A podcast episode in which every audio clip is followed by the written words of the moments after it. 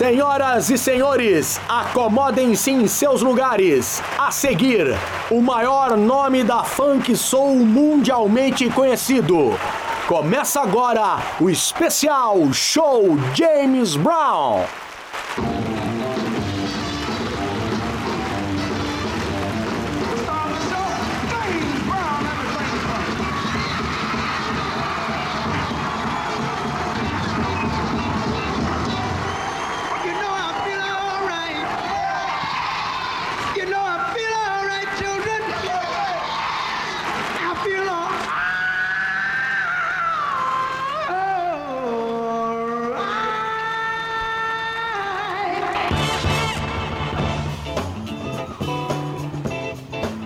Boa noite. Está no ar a Rádio Oficina Online. Começa agora o especial show James Brown. Eu sou o William Andrade. Eu sou Roberta Toledo. Eu sou Luiz Carlos Navarro. Você vai conhecer agora a história comovente de um homem que, recorrendo às suas raízes e lutando com determinação por ele mesmo, conseguiu representar na música e no poder pessoal a emancipação pós-guerra da América dos Negros. É, e James Brown foi um cantor, compositor e produtor musical norte-americano, reconhecido como um dos artistas mais influentes do século XX na música. Ele é considerado o pai do soul. Ele teve mais músicas de sucesso que qualquer outro artista negro da história da música.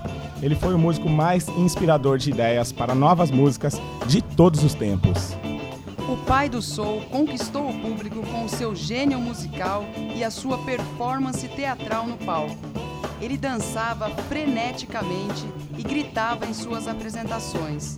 Ele não foi apenas um músico e compositor, mas também um líder de grupo que sempre encorajou a carreira de muitos outros músicos influentes. O seu funk inovador forneceu as bases para o breakdancing e o rap.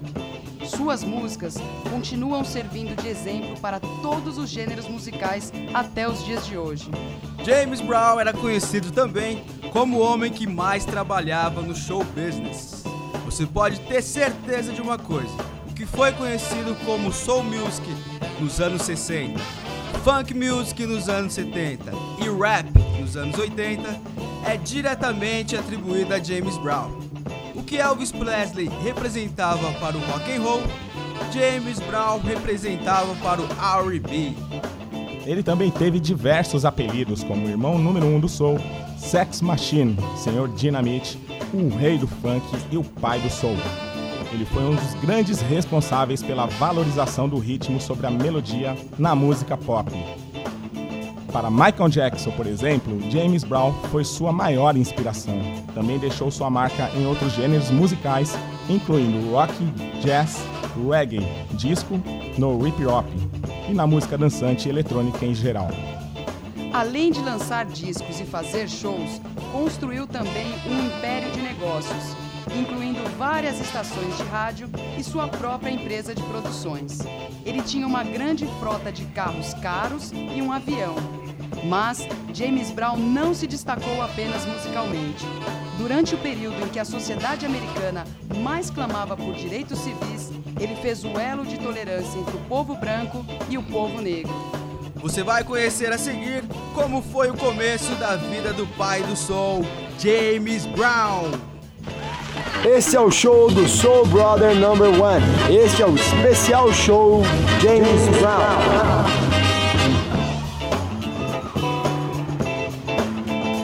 James Brown nasceu em 3 de maio de 1933, no condado de Barnwell, fica na Carolina do Sul, Estados Unidos. Ele cresceu na pobreza, segregado pela cor da sua pele e obrigado a adquirir independência desde muito cedo. Aos dois anos de idade, os pais de Brown se separaram. A mãe dele abandonou a família para viver com outro homem. Ele continuou a viver com seu pai até os seis anos de idade. Após esse período, James Brown e seu pai mudaram para Augusta, no estado da Geórgia, nos Estados Unidos. O pai de Brown o entregou para uma tia que administrava uma casa de prostituição. Embora ele vivesse com parentes, passou longos períodos perambulando pelas ruas e quase sempre entregue à própria sorte. Durante sua infância, Brown ganhava dinheiro engraxando sapatos, vendendo e trocando selos, lavando carros e louças e cometendo alguns furtos. James Brown também fez shows para a tropa de Camp Gordon no começo da Segunda Guerra Mundial. Os comboios dessa tropa viajavam por uma ponte bem próxima à casa de sua tia. James Brown ganhou uma gaita de seu pai e aprendeu a tocá-la sozinho. O famoso músico americano Tampa Red, que estava namorando uma das garotas da casa de sua tia, ensinou Brown a tocar guitarra e depois ele aprendeu com outros músicos a tocar bateria e piano. Brown frequentava uma das poucas escolas para negros da época. Como nem tudo são flores, começou a praticar furtos e crimes em Augusta. E aos 16 anos ele foi preso por assalto à mão armada e condenado a passar mais de 3 anos na prisão. Apesar da sua idade, ele foi condenado como se fosse adulto. Este fato marcou para sempre a sua vida. Apesar de tudo, é na prisão que ele conhece duas pessoas de grande importância em sua vida musical: John Terry, quem forma um grupo gospel e chega a se apresentar para os presos, e Bob Bird, cantor, compositor e produtor americano, que foi com seu grupo gospel se apresentar na prisão. Bob Bird tornou-se tão amigo de James Brown que sua família o ajudou em sua soltura antecipada. Após cumprir três anos de sua sentença, as autoridades concordaram em soltar Brown, com a condição de que ele conseguiria um emprego e não retornaria às ruas de Augusta. A família de Bird ofereceu emprego e moradia ao Rei do Soul, e ele se apresentava com o grupo gospel de Bird.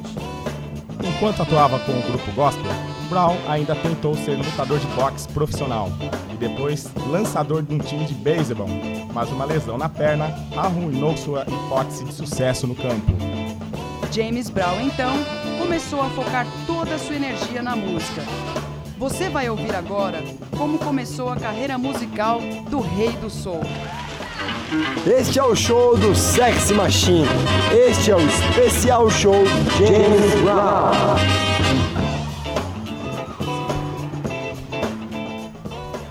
Bird e Brown cantavam duetos na igreja até que assistiram a um espetáculo de rock and roll comandado por Hank Ballard e os Midnighters. Eles então desistiram dos duetos na igreja e formaram o grupo The Flames. Com James Brown no piano e na bateria e Bobby Burt no teclado e no vocal, eles permaneceram juntos nos anos seguintes. Os Flames tornam-se assim o grupo com quem James Brown passa a encarar de forma séria a atividade musical. Sua atuação no grupo serve como uma ótima escola onde ele aprendeu a dar asas à sua espontaneidade em palco. O grupo ainda era carente de equipamentos musicais e a atuação de Brown torna-se fundamental para o início dos seus magníficos espetáculos que ele nos habituou através de vistosas coreografias. E os Flames começam a partir de diversos festivais do sul dos Estados Unidos e até que tocaram pela Red Bass, famoso produtor musical especializado em R&B, que dirigia a gravadora Federal Records na época. Em 1956, os Flames então assinaram um contrato com a Federal Records, gravadora subsidiária da King Records, que produzia os gêneros musicais R&B, funk e soul, e foram fundadas por ninguém menos que Sid Nathan. O primeiro single gravado pela Federal Records foi Please, Please, Please.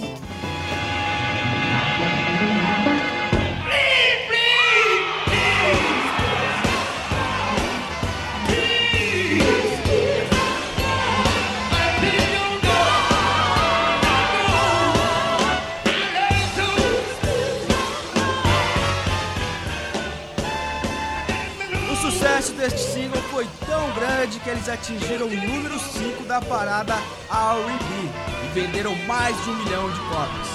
O grupo fica tão famoso no sul dos Estados Unidos que passa a se chamar The Famous Flames. Os próximos nove singles lançados pelos The Flamers Flames não atingiram o mesmo sucesso, o grupo passou a correr o risco de sair da Federal Records. As primeiras gravações de Brown foram composições inspiradas no gospel R&B e altamente influenciadas pelo trabalho de músico como Ray Charles e Little Richard. A relação com Little Richard foi particularmente significante no desenvolvimento de James Brown como músico e showman. Quando Richard deixou a música para se tornar pregador, Brown o substituiu nas datas restantes. Vários músicos que acompanhavam Little Richard se juntaram ao grupo de Brown. Os anos seguintes são de ascensão. Os, os Famo Flames conseguem alguns sucessos regionais e, naturalmente, James Brown assume o lugar de protagonista da banda. Brown então retornou às paradas em 1958 com o sucesso Try Me. Try me. Try me. Darling, tell me. Este single foi o mais vendido entre os discos de R&B do ano e se tornaria o primeiro de 17 canções que atingiriam o topo da parada R&B pelos próximos 20 anos. No lançamento de Try Me em disco, o nome do grupo passou a se chamar James Brown e os Famous Flames. Em 1959, Brown e os Famous Flames se mudaram da Federal Records para King Records. Brown começou a ter muitos conflitos com o presidente da gravadora Sid Nathan, a respeito de repertório e outras questões. Em 1960, em um notável acontecimento, Brown gravou uma canção de sucesso chamada Do The Mashed, Mashed Potatoes, que significa em português Faço Purê de Batatas, na gravadora Dade Records. O presidente da King Records não quis gravar a música. Essa música foi gravada com James Brown tocando piano e gritando o refrão repetitivamente, para que sua voz não fosse reconhecida pelo presidente da King Records. Este é o show do Mr. Dynamite. Este é o especial show James Brown. No início dos anos 60, Brown começou a despertar para o sucesso. Ele emplacou com o sucesso da, o cover da música Night Dream em 1962.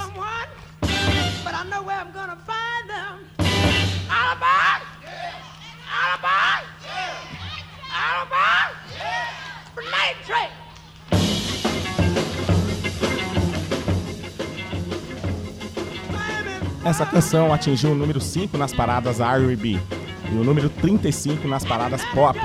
Com seu grande talento, Brown substituiu a letra original e acrescentou seus gritos frenéticos na música, inspirando inclusive gravação de covers de outras bandas que regravaram a canção. No entanto, os singles de Brown eram grandes hits somente no sul dos Estados Unidos e na parada R&B Top 10. O reconhecimento nacional dos Famo Flames ocorreu com o EP Live The Apollo, de 1963. Esse álbum ficou nas paradas pop por 14 meses. A gravação deste álbum foi financiada pelo próprio James Brown e foi lançada pela King Records com várias objeções de Sid Nathan, que não viu o potencial comercial em um álbum ao vivo sem nenhuma canção nova. Mas ele foi surpreendido com o sucesso do álbum. Neste momento, James Brown e seu amigo Bob Bird formam uma companhia de produção, a Fair Deal, para promover os discos de Brown perante a plateia branca. Outra música de destaque em 1962 foi a da balada Prisoner of Love, o primeiro sucesso a atingir o top 20. E em 1964 foi lançado o álbum Out of Sight, que atingiu o número 24 nas paradas pop. Esse álbum foi lançado pela gravadora Smash e apontou o caminho para o funk que viria a seguir. Este disco disparou uma grande batalha entre a Smash e a King Records. Em 1965, foi a vez das canções Papa's Got a Brand New Bag, que chegou a vencer o Grammy na categoria Melhor Gravação de R&B. Em 1966, e a canção tão famosa I Got You, I Feel Good. Essas duas músicas atingiram as paradas pop e R&B e foram os singles mais vendidos por mais de um mês. Então vamos seguir os, os conselhos do Rei do Soul. Não fiquem aí parados. Vamos remexer ao som de I Got You, I Feel Good.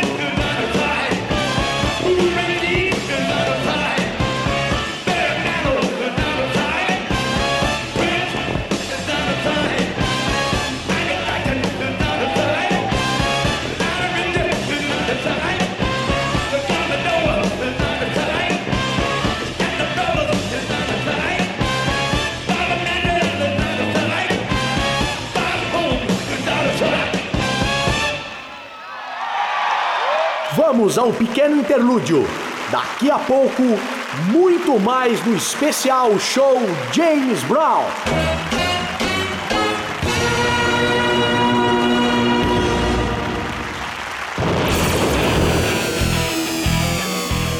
Daqui a pouco, você continua ouvindo a melhor programação da internet. Rádio Oficina Online. A trilha sonora da internet. Na Rádio Oficina Online, você ouve os melhores lançamentos do pop rock. Foo Fighters, Roll.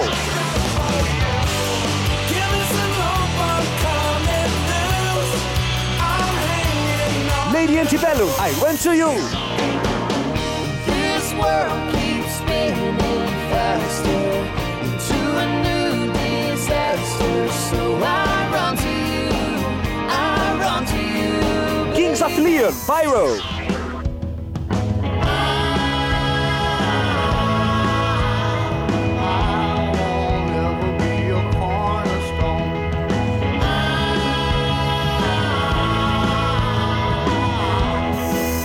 Acesse radioficina.com.br. Você quer emagrecer, adquirir massa muscular ou manter o condicionamento físico geral com atendimento personalizado, dinâmico e criativo?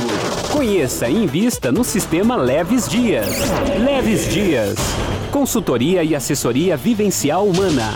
Leves Dias. Atende na Academia CTBC, localizada no CTBC Clube em Santo André, que oferece, além de musculação, outras atividades como Locação de quadra poliesportiva, churrasqueiras e salão social para festas e eventos corporativos. Leves Dias. Leves Dias também promove eventos vivenciais de expedições a pé em área rural e urbana, palestras e cursos relacionados à saúde, fitness e wellness. Sistema Leves Dias, atendimento individual, familiar e empresarial. In loco ou internet.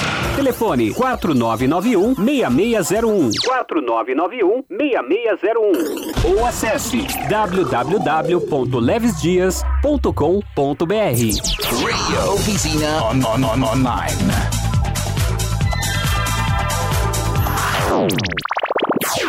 Ele está de volta com toda a sua música. Recomeça agora o especial show James Brown.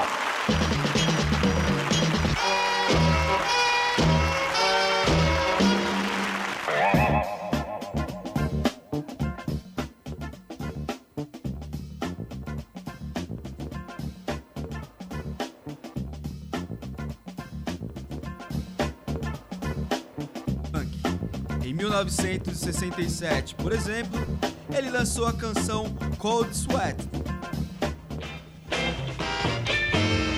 When you kiss me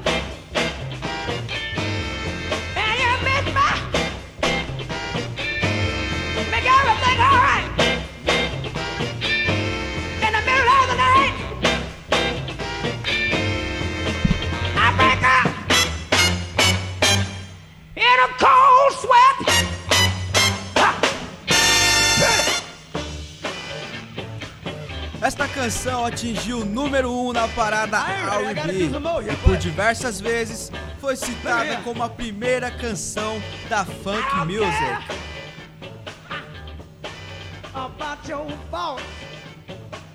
Nesta época, os vocais de James Brown frequentemente tomavam a forma de um tipo de declamação rítmica, nem totalmente cantada e nem totalmente falada.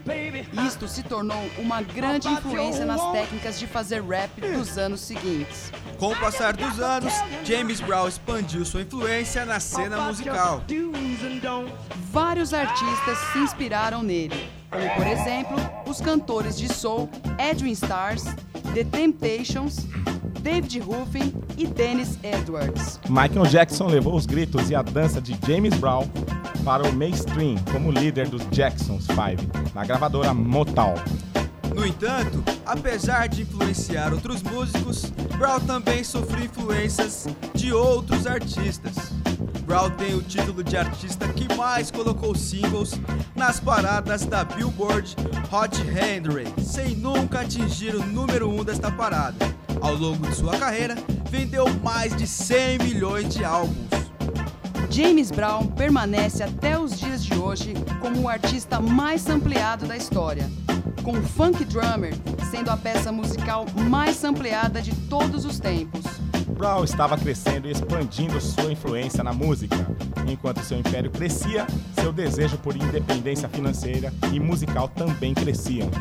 Brown comprou estações de rádio no final dos anos 60 e gravou diversas canções com outros músicos. E também gravou três álbuns de canções natalinas com sua banda. Nos anos 70, a maioria dos membros da Famous Flames, em sua formação clássica, tinha deixado a banda em busca de outras oportunidades. Ficou apenas Brown e Bird. Os dois então contrataram uma nova banda, que foi formada por futuros astros do funk. Esta nova banda foi chamada de JBs e foi a banda mais conhecida de James Brown. Com a banda nova, ele estreou o single Get Up, I Feel Like Being a Sex Machine. Aumente o som e sinta a balada dessa música.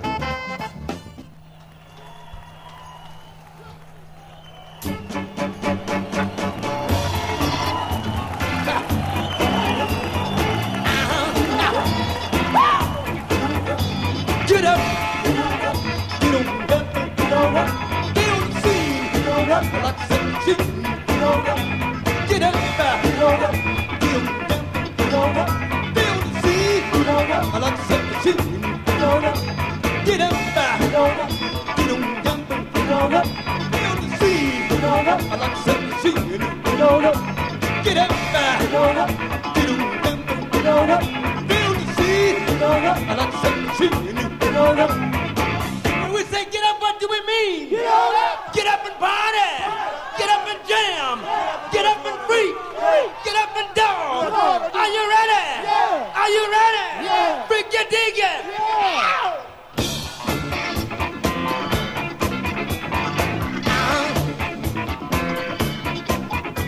Get up, get on down, get on up, down the sea. I like to set the sea. Get up, get on up, get up, get on up, down the sea. I like to set the sea.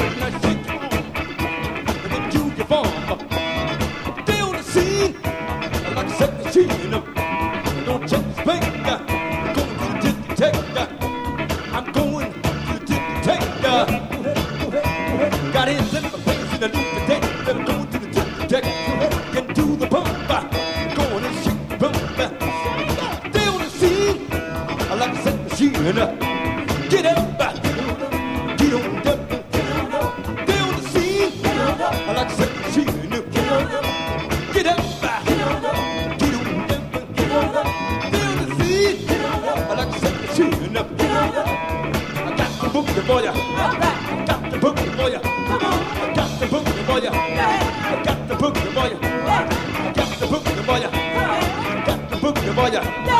Get the boogie boya. Get the boogie boya. Get up, get up, get up. The scene. I like to set the tune. I want the real. Yeah.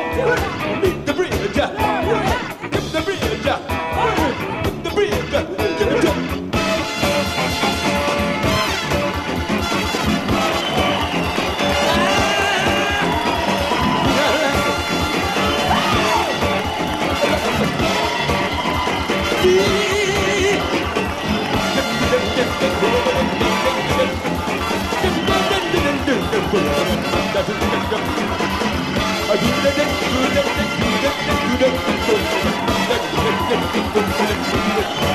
you.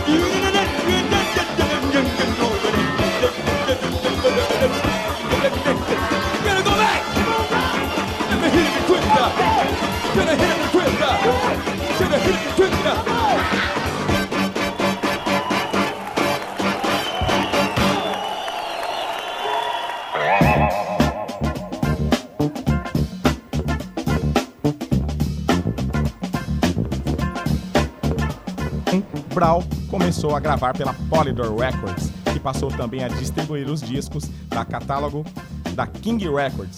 Muitos amigos e músicos de apoio lançaram discos pela People Records, um selo fundado por Brown e que foi comprado pela Polydor como parte do novo contrato. A maioria das gravações feitas pela People tinha a produção do próprio James Brown. As gravações de Brown pela Polydor durante os anos 70 exemplificam as inovações dele nos 20 anos anteriores. Composições como The Payback de 1973, Papa Don't Take No Mess, Stoned to the Bone e Funk President de 1974 e Get Up of That Thing de 1976 estão entre as mais notáveis gravações durante este período. Pela metade dos anos 70, o status de estrela de Brown estava em decadência e os músicos chaves de sua banda, como Fred Wesley, o deixaram para se juntar ao palharmente Funkadelic. O estilo pegou Brown de calças curtas e anulou o estilo de pur funk nas pistas de dança. Seus álbuns de 1976, Get Up Off the Thing e Body Hit, foram as primeiras aproximações de Brown ao ritmo da disco e às habilidosas produções. Enquanto os álbuns em 1977 e Jane em 1980 não geraram nenhum sucesso nas paradas, o LP de 1979, The Original Disco Man, um álbum de disco music, fez da canção It's La Funkery o seu último sucesso da década. Importante dizer que The Original Disco Man foi o único álbum que não foi produzido pelo próprio Brown. Neste caso, foi produzido por Brad Shepard. Esse é o show do Hardest Working Man in Show Business. Este é o especial show James Brown. Contrato de Brown com a Polydor expirou em 1981 e sua agenda de gravações de turnês estava reduzida. Apesar destes eventos, Brown experimentou um ressurgimento durante os anos 80, aparecendo em filmes como The Blue Brothers 2000, Dr. Detroit e Rock 4, assim como uma participação especial em Miami Vice no episódio Missing Hours de 1988. Depois ele também gravou Gravity com um álbum tanto quanto popular lançado pela Scott Bros.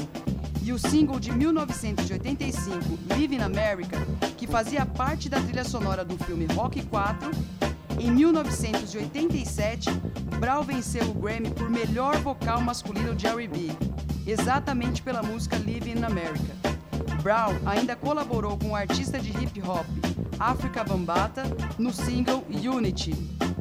Em 1988, Brown trabalhou com o time de produtores do grupo Fall Force no álbum Unreal. Álbum este altamente influenciado pelo hip hop, que conseguiu colocar o single Static em número 5 na parada R&B. Enquanto isso, o remix Give It Up or Turn to Lose, originalmente gravado em 1969 e presente na compilação In the Jungle Groove, se tornou tão popular em pistas de hip hop que um dos fundadores, Curtis Blau, chamou a canção de o hino nacional do hip hop. Ainda em 1988, ele foi preso por agredir Adrienne, sua mulher, e por consumo de drogas. James foi preso após uma perseguição em alta velocidade pelos estados da Geórgia e da Carolina do Sul, depois que a polícia disparou dos pneus do seu veículo. Condenado a seis anos de prisão, ele só cumpriu três e saiu da prisão em 1991. A dependência de drogas foi um grande problema em sua vida, que também resultou em prisão. Em 1998, policiais descobriram um armazém ilegal de armas e maconha dentro da casa dele. Depois de uma temporada na prisão, no fim dos anos 80, Brown lançou o álbum Love Overdue com um novo single, o Vul. A Polydor também lançou, em 1991, um box com quatro CDs, chamado Star Time. Quase todos os discos de James foram relançados em CD, sempre com faixas adicionais e comentários de especialistas. Em 1991, Brown apareceu no vídeo de MC Hunter, do Legend do Quid. Em 1993, foi a vez de Universal James, com os singles Can't Get Any Harder, How Long e Georgia Line. Em 1995, o álbum ao vivo Live at the Apollo foi lançado, apresentando uma nova faixa de estúdio, Respect Me.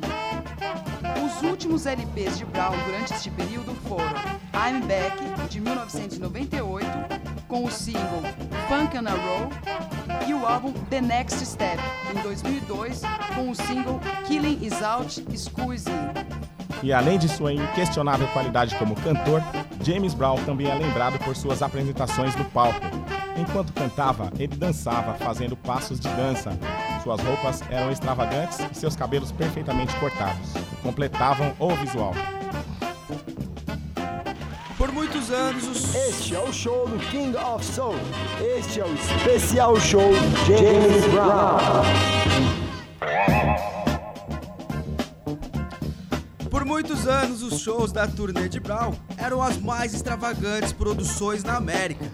Na época de sua morte, sua banda incluía três guitarristas, dois baixistas, dois bateristas e três na sessão de sopro. Brown empregava entre 40 a 50 pessoas para a turnê James Brown Revolt, que chegava a 330 shows por ano. Antes de James Brown entrar no palco, seu mestre de cerimônias pessoal, que chamava-se Fats Gonder, lhe dava uma elaborada introdução, citando as alcunhas de Brown e suas principais canções. E você ouve agora uma dessas introduções do mestre de cerimônias de Brown. Ladies and it's star time at the Apollo Theater. Million dollar seller, try me. Please, please, please. This is a man's world. Most constructive tune of 1966, Don't Be a Dropout. Say it again. Let yourself go. Baby, don't you weep. Let's bring him on right now. Everybody, the hardest working man in show business, James Brown, ladies and gentlemen. Este é o show do King of Funk. Este é o especial show James Brown. Entre os mestres de cerimônia que trabalhava com Brown em sua turnê durante os anos, o mais famoso foi Danny Rye, que apareceu no palco com ele durante 30 anos. As apresentações de James Brown eram famosas pela intensidade e duração. Seu objetivo pessoal era dar às pessoas mais do que elas vieram buscar, ou seja, fazê-las cantar e cansar, porque é para isso que elas vieram. O repertório dos shows consistia em sua maioria de seus próprios sucessos e canções mais recentes, com algumas covers. Brown dançava vigorosamente enquanto cantava, fazendo passos de dança. Além disso, os músicos e cantores de apoio apresentavam danças coreografadas e nas últimas apresentações, a turnê incluía dançarinos. Brown exibia roupas extravagantes e cabelos perfeitamente cortados, que completavam o visual. Uma das marcas registradas dos shows de James Brown era que durante a canção Please, Please, Please, Brown caía de joelhos enquanto segurava o microfone. O mestre de cerimônia jogava uma capa sobre seus ombros e o escoltava para fora do palco, enquanto a banda continuava cantando Please, Please, Don't Go. Brown então tirava a capa e entrava novamente no palco para o encerramento. Esta encenação foi repetida muitas vezes e pode ser vista durante os créditos finais do filme Blue Brothers 2000. Brown exigia extrema disciplina, perfeição e precisão de seus músicos e dançarinos, inclusive durante os ensaios para as turnês. As pessoas deveriam usar o mesmo uniforme que usariam durante os shows. Marcel Parker, o antigo sa- saxofonista da banda, disse em uma entrevista sobre as, as exigências que Brown fazia. Tinha que ser pontual, ter seu próprio uniforme. Suas coisas tinham que estar intactas. Tinha também que ter sua gravata borboleta. Não podia aparecer sem a gravata. Os sapatos deveriam estar engraxados. Você tinha que ter suas coisas. Brown tinha outras regras em relação à sua banda, inclusive com a aplicação de multas a quem quebrasse suas regras, como por exemplo, calçar sapatos não engraxados, dançar fora da sincronia e entrar, entrar atrasado no palco. Durante algumas de suas apresentações, o Brown dançava em frente à sua banda com as, co as costas voltadas para a plateia. Enquanto isso, ele deslizava pelo palco, fazendo sinais com as mãos e com os dedos na batida da música. É, o cara era exigente, viu? Embora a plateia pensasse que isso fazia parte da dança, esta prática na verdade tinha o intuito de apontar os membros da banda que tinham tocado ou cantado fora do tom ou cometido outra infração. Brown usava sinais com as mãos para alertar o músico que teria que pagá-lo por quebrar suas regras. No próximo bloco você vai acompanhar a vida de James Brown como ativista social. Não desligue o som e continue sintonizado na sua rádio oficina online.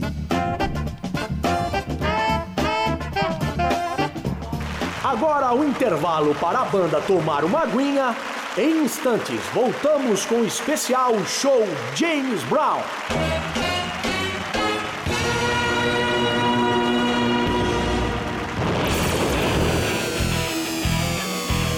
Daqui a pouco, você continua ouvindo a melhor programação da internet. Rádio Oficina Online. A trilha sonora da internet. Na Rádio Oficina Online, você ouve os melhores lançamentos do pop rock. Foo Fighters, Roll.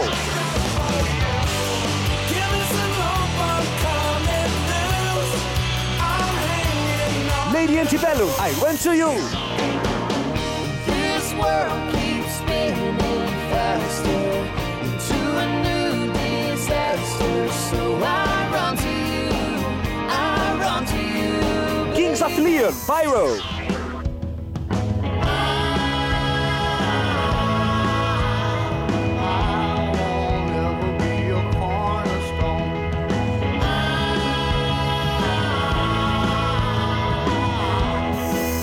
Acesse radioficina.com.br. Você quer emagrecer, adquirir massa muscular ou manter o condicionamento físico geral com atendimento personalizado, dinâmico e criativo? Conheça e invista no sistema Leves Dias. Leves Dias. Consultoria e assessoria vivencial humana. Leves Dias. Atende na Academia CTBC, localizada no CTBC Clube em Santo André, que oferece, além de musculação, outras atividades como locação de quadra poliesportiva, churrasqueiras e salão social para festas e eventos corporativos. Leves Dias. Leves Dias também promove eventos vivenciais de expedições a pé em área rural e urbana, palestras e cursos relacionados à saúde, fitness e wellness. Sistema Leves Dias, atendimento individual, familiar e empresarial. In loco ou internet. Telefone 4991 6601 4991 6601 ou acesse www.levesdias.com.br. Radio Oficina on, on, on, online.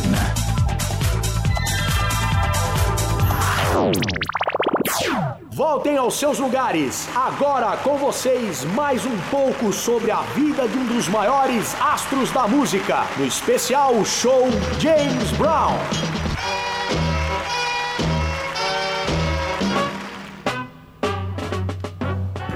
Estamos de volta com o especial show James Brown. Você vai saber agora a importância que Brown teve para o povo americano.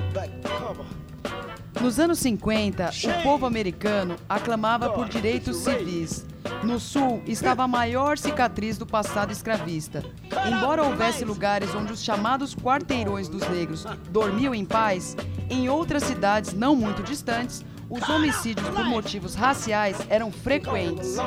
Em 1954, a Suprema Corte Americana explicitou a segregação e ilegalizou as facilidades educacionais segregadas para brancos e afro-americanos.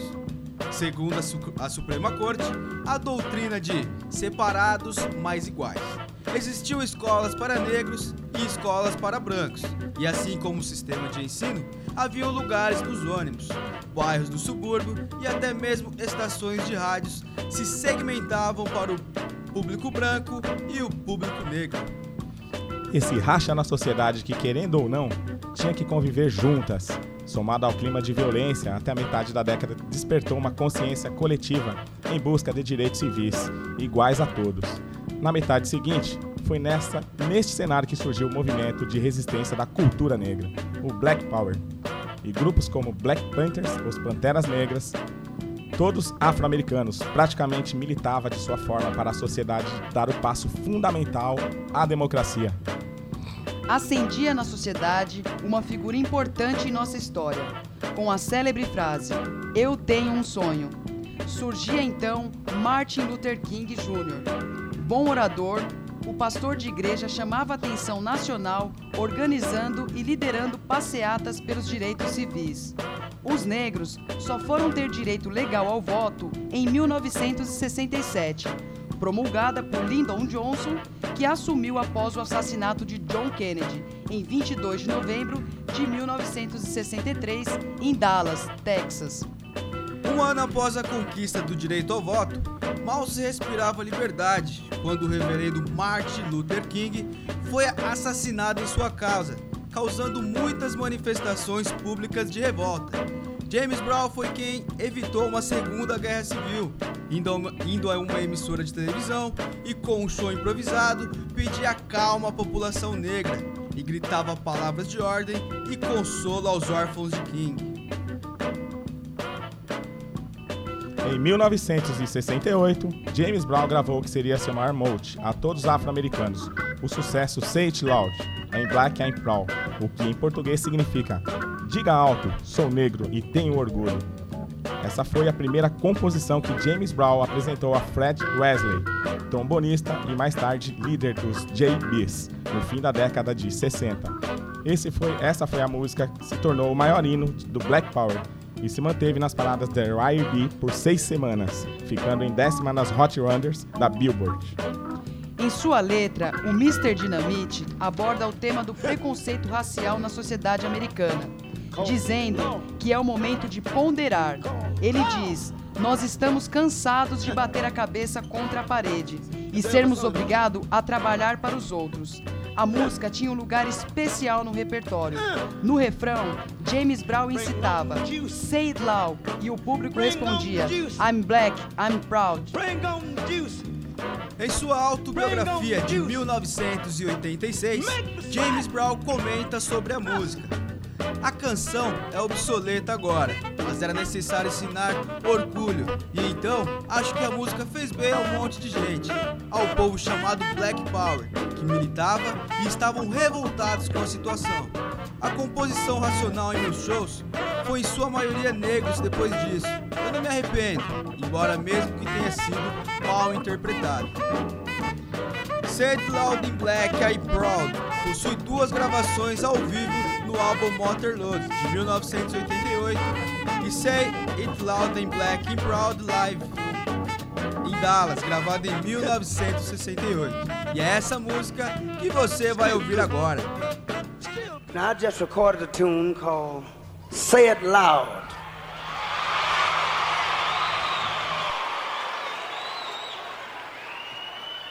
I'm black and I'm proud.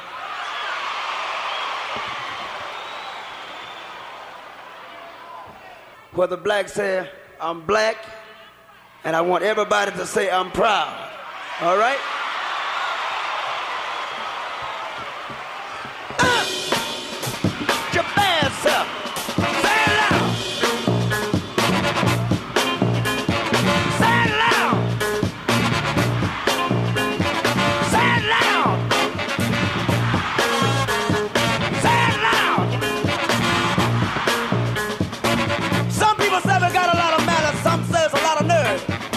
abrazo.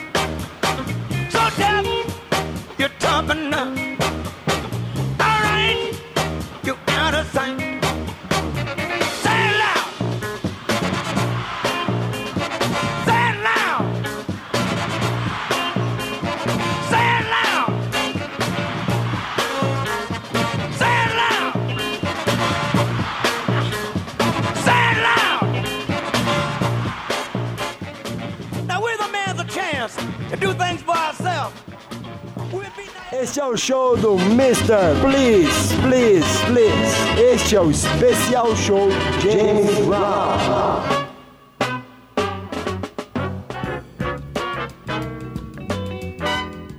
Vivia em Beachland, Carolina do Sul. James Brown foi diagnosticado com diabetes no estágio inicial de sua vida. Brown foi também diagnosticado com câncer de próstata, que foi tratado cirurgicamente com sucesso. Apesar de sua saúde, Brown mantinha sua reputação como o homem que mais trabalhava no show business, mantendo-se com sua agenda esgotada. Brown foi casado quatro vezes e teve cinco filhos e quatro filhas, dentre vários relacionamentos. Brown também tinha oito netos e quatro bisnetos. O filho mais velho de Brown, Ted, morreu em um acidente de carro em 14 de junho de 1973. De acordo com o um artigo de 22 de agosto de 2007, publicado pelo jornal britânico The Daily Telegraph, testes de DNA indicaram que Brown também era pai de pelo menos três filhos ilegítimos. A única identificada foi La Ronda Petit, nascida em 1962, uma ex-aeromoça e professora aposentada que vive em Houston. Em 2001, James Brown foi processado por uma ex-empregada por assédio sexual. Segundo ela, em 1999, ele começou a assediá-la com frequência e teria demitido a moça por ela não ter respondido às investidas. Ele foi inocentado da acusação sob a condição de que pagasse 40 mil dólares para a ex-funcionária. Em setembro de 2002, após ter, se livrado das acusações de assédio sexual, ele foi novamente processado, desta vez por duas filhas. Segundo elas, James nunca pagou a ajuda que elas deram em mais de 25 composições. Em janeiro de 2004, ele foi preso mais uma vez sob acusação de violência doméstica. Aos 70 anos, ele teria agredido sua jovem mulher, Tammy Brown, durante uma discussão. Ela foi levada para o hospital com arranhões e hematomas e James permaneceu na cadeia, mas pôde responder o processo em liberdade. É, esses problemas aí complicaram a vida do cara um pouco. Em 2005, veio à tona uma nova acusação de agressão. E mais grave, de estupro. Uma outra ex-empregada do Astro, Jake Holland, entrou na justiça alegando ter sido violentada sexualmente por ele em abril de 1988, na van do cantor. Segundo ela, ele apontou-lhe uma arma e, após o estupro, a teria espancado. Ela pediu a indenização de 100 milhões de dólares, mais dinheiro ainda, hein, que lhe foi negada pela corte. A justiça não aceitou a demora para prestar a queixa.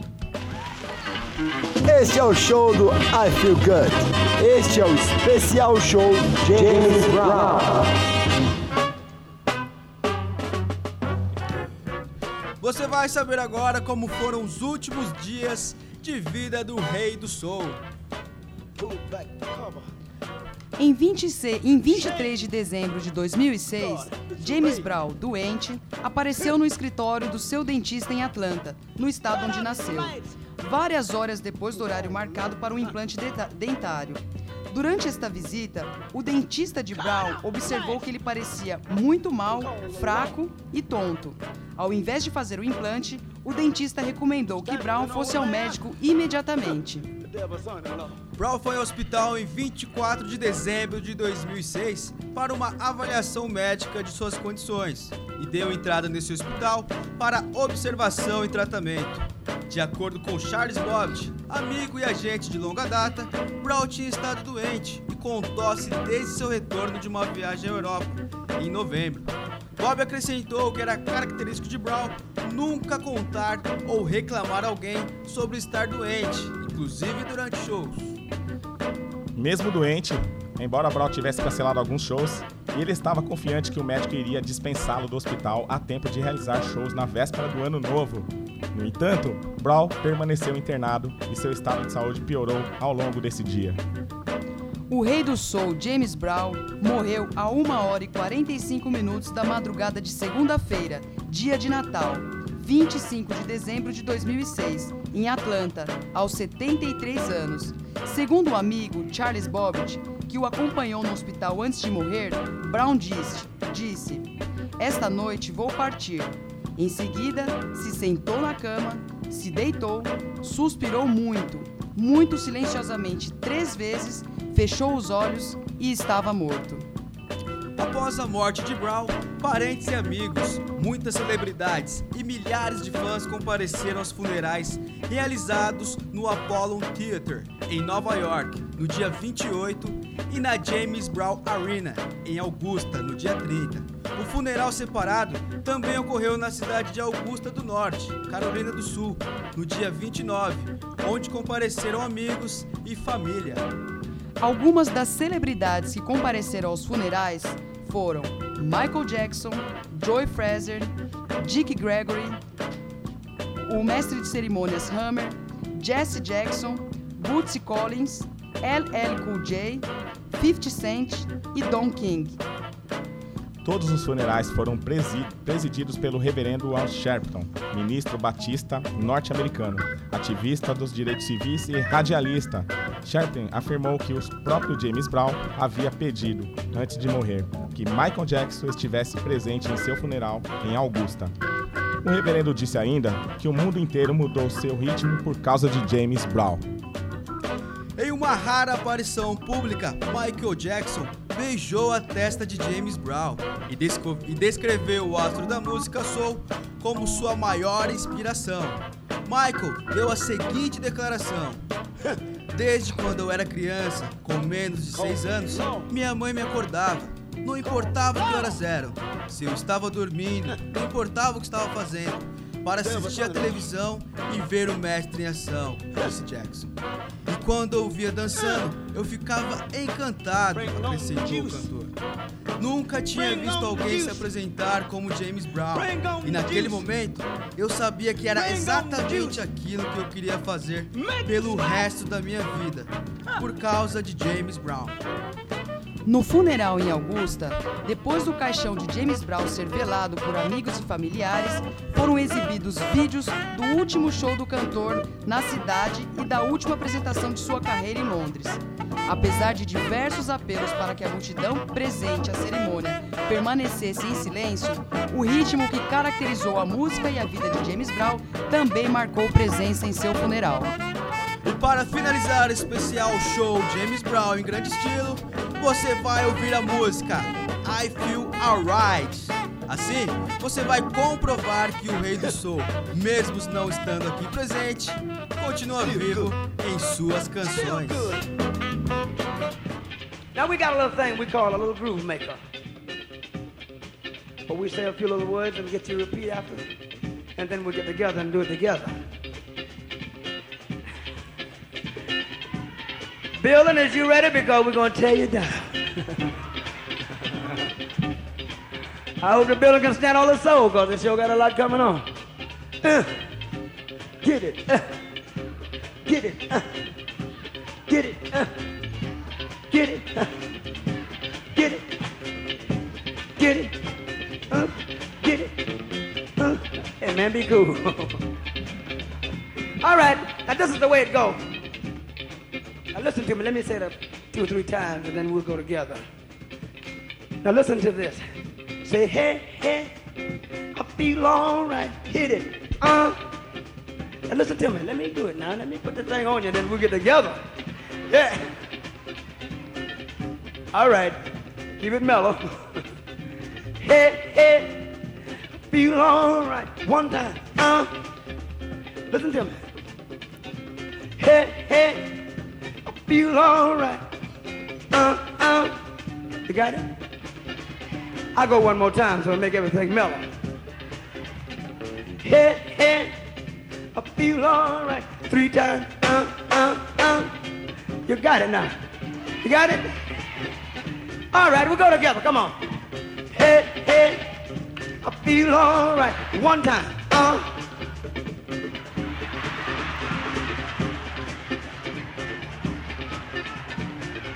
I'll be.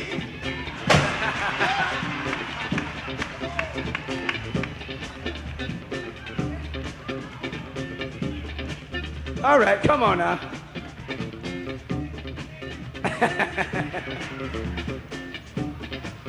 All right, come on, brother. Hey, hey, I feel all right. Hit it. Uh, he got something else on his mind, eh? You know, he want me to hurry up and get off the stage so he can go home, you dig it? Come on now, brother, stay with me. Don't leave me here. Yeah, don't take all this groove away. Ready now? Come on.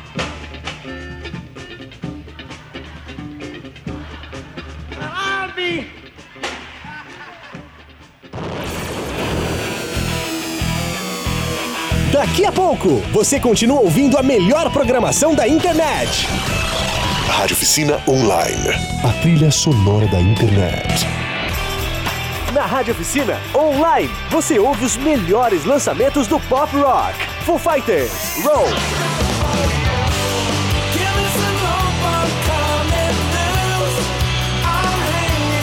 Lady Antebellum, I Went To You.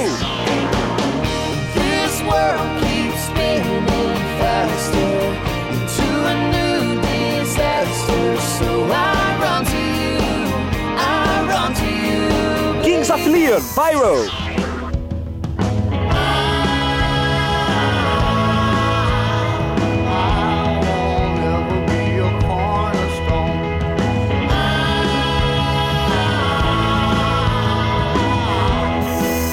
Acesse radioficina.com.br. Você quer emagrecer, adquirir massa muscular ou manter o condicionamento físico geral com atendimento personalizado, dinâmico e criativo?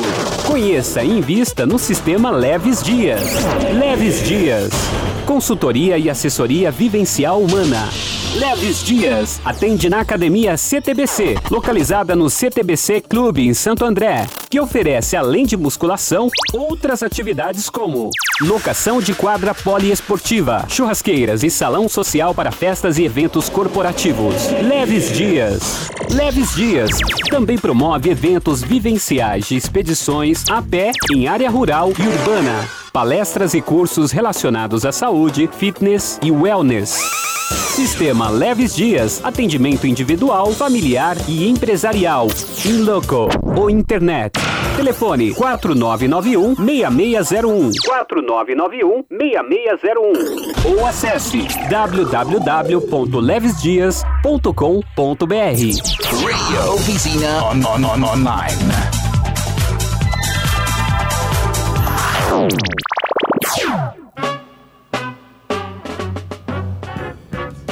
Continua aqui na Rádio Oficina Online o especial James Brown. E temos a honra agora de receber aqui em nosso estúdio um convidado especial. Eu, Ricardo França, vamos entrevistar ele que é Joaquim de Oliveira Ferreira, 49 anos, mais conhecido como King Nino Brown, um dos principais precursores e incentivadores da cultura hip hop no Brasil. Nascido em Canhotinho, no estado de Pernambuco, com 12 anos veio tentar a vida em São Paulo. Depois de um ano morando na Praça Benedito Calixto, foi para São Bernardo do Campo morar na favela Calus. Foi lá que trabalhou como metalúrgico e inclusive participou das greves na época. Aos 15 anos, em 1977, em um baile black, teve contato com a música de James Brown. A partir daí, sua vida mudou. Com o tempo, começou a se identificar com a cultura hip hop break na 24 de maio no centro de São Paulo. Ali começou todo o envolvimento com o hip hop. Em 94, se tornou o primeiro membro da Zulu Nation, principal órgão do hip hop universal. Em 99, foi um dos fundadores da primeira casa de hip hop na América Latina, na cidade de Diadema. Hoje, King, King Nino Brown é ministro-chefe da Zulu Nation e um dos principais historiadores do hip hop mundial e da black music. Nino Brown, começando aqui com a gente, é, a primeira pergunta que fica é como que o Joaquim de Oliveira Ferreira foi se transformar em King Nino Brown? Boa noite. Boa noite. Bom, antes de mais nada, muito obrigado a todos que ficaram aqui para obter um pouco de conhecimento, porque eu estou aprendendo ainda. E agradecer à Força Suprema Universal, que é chamada por todos os nomes e guarda esse planeta chamado de Terra. Podemos esquecer que temos uma força aí, independente de, é, de, da crença que você tenha, o que é legal é fazer o bem para todos, né? Sem olhar aqui. Bom, o meu nome hum, Joaquim de Oliveira Ferreira, meu pai que colocou esse nome, minha mãe não gostou muito e resolveu me chamar de Nino, né? Nino. E tem uma loja de disco em São Paulo chamada Poster Som, do grande DJ Mr. Pelé. E eu ia muito lá nessa loja e quando eu, um dia que eu tava lá, quem tava lá era o grande brother Tony Tornado, né? Então, Na hora que eu cheguei lá, ele falou, ó, tá aqui um cara que também gosta de James Brown, né? Que é o Nino. Eu falei, pô, legal. Tá com todo tornado aqui, é tudo de bom pra gente aqui. E começamos a conversar, conversar. E na hora de eu ir embora, eu falei, não vou deixar a oportunidade de, de deixar um. Não era mas uma dedicatória pra mim. E aí ele colocou Nino Brown. Desse dia em diante comecei a ser chamado de Nino Brown. E o King é porque eu sou membro da Zulu Nation de África Bambata de Nova York, né? É, que na Zulu Nation nós temos os guerreiros Zulus, na África do Sul, Zulu Nation, nação Zulu. Então é reis e rainhas semelhante à criação. Então por isso que é King. Nino, mais uma vez é uma honra te receber aqui. Quero já agradecer de antemão a sua presença aqui. E já vou encostar você na parede, cara. O movimento hip hop abrange vários tipos de elementos. O que é de fato o hip hop? Muito bem. É, algumas pessoas no Brasil não entendem ainda o que é a cultura hip hop, até mesmo aqueles que fazem parte dela por não querer o conhecimento, né? E, e querer assim saber um pouco da história, porque na verdade o ser humano ele é, coisa, ele é aquela coisa de né, a fama, né? A fama parece que para ele é tudo, ele esquece de ser um ser humano, né? Que ele comete erros, então ele acha que sabe tudo, no fim não sabe nada, né? Então eu sempre fui aquele cara que procuro pesquisar, ficar ali primeiro, é, que todo professor já foi aluno, né? Isso é de Paulo Freire, é, a teoria de Paulo, Paulo Freire. Então assim, a cultura hip hop, quando ela surge, não era nem para ser uma coisa né, do que tá hoje, artística, etc. Era assim, mas com um sentimento, né? E tudo que você faz com sentimento é muito bom. É mesmo quando você conquista um amor de uma mulher, não é isso? Então você tem uma companheira, né?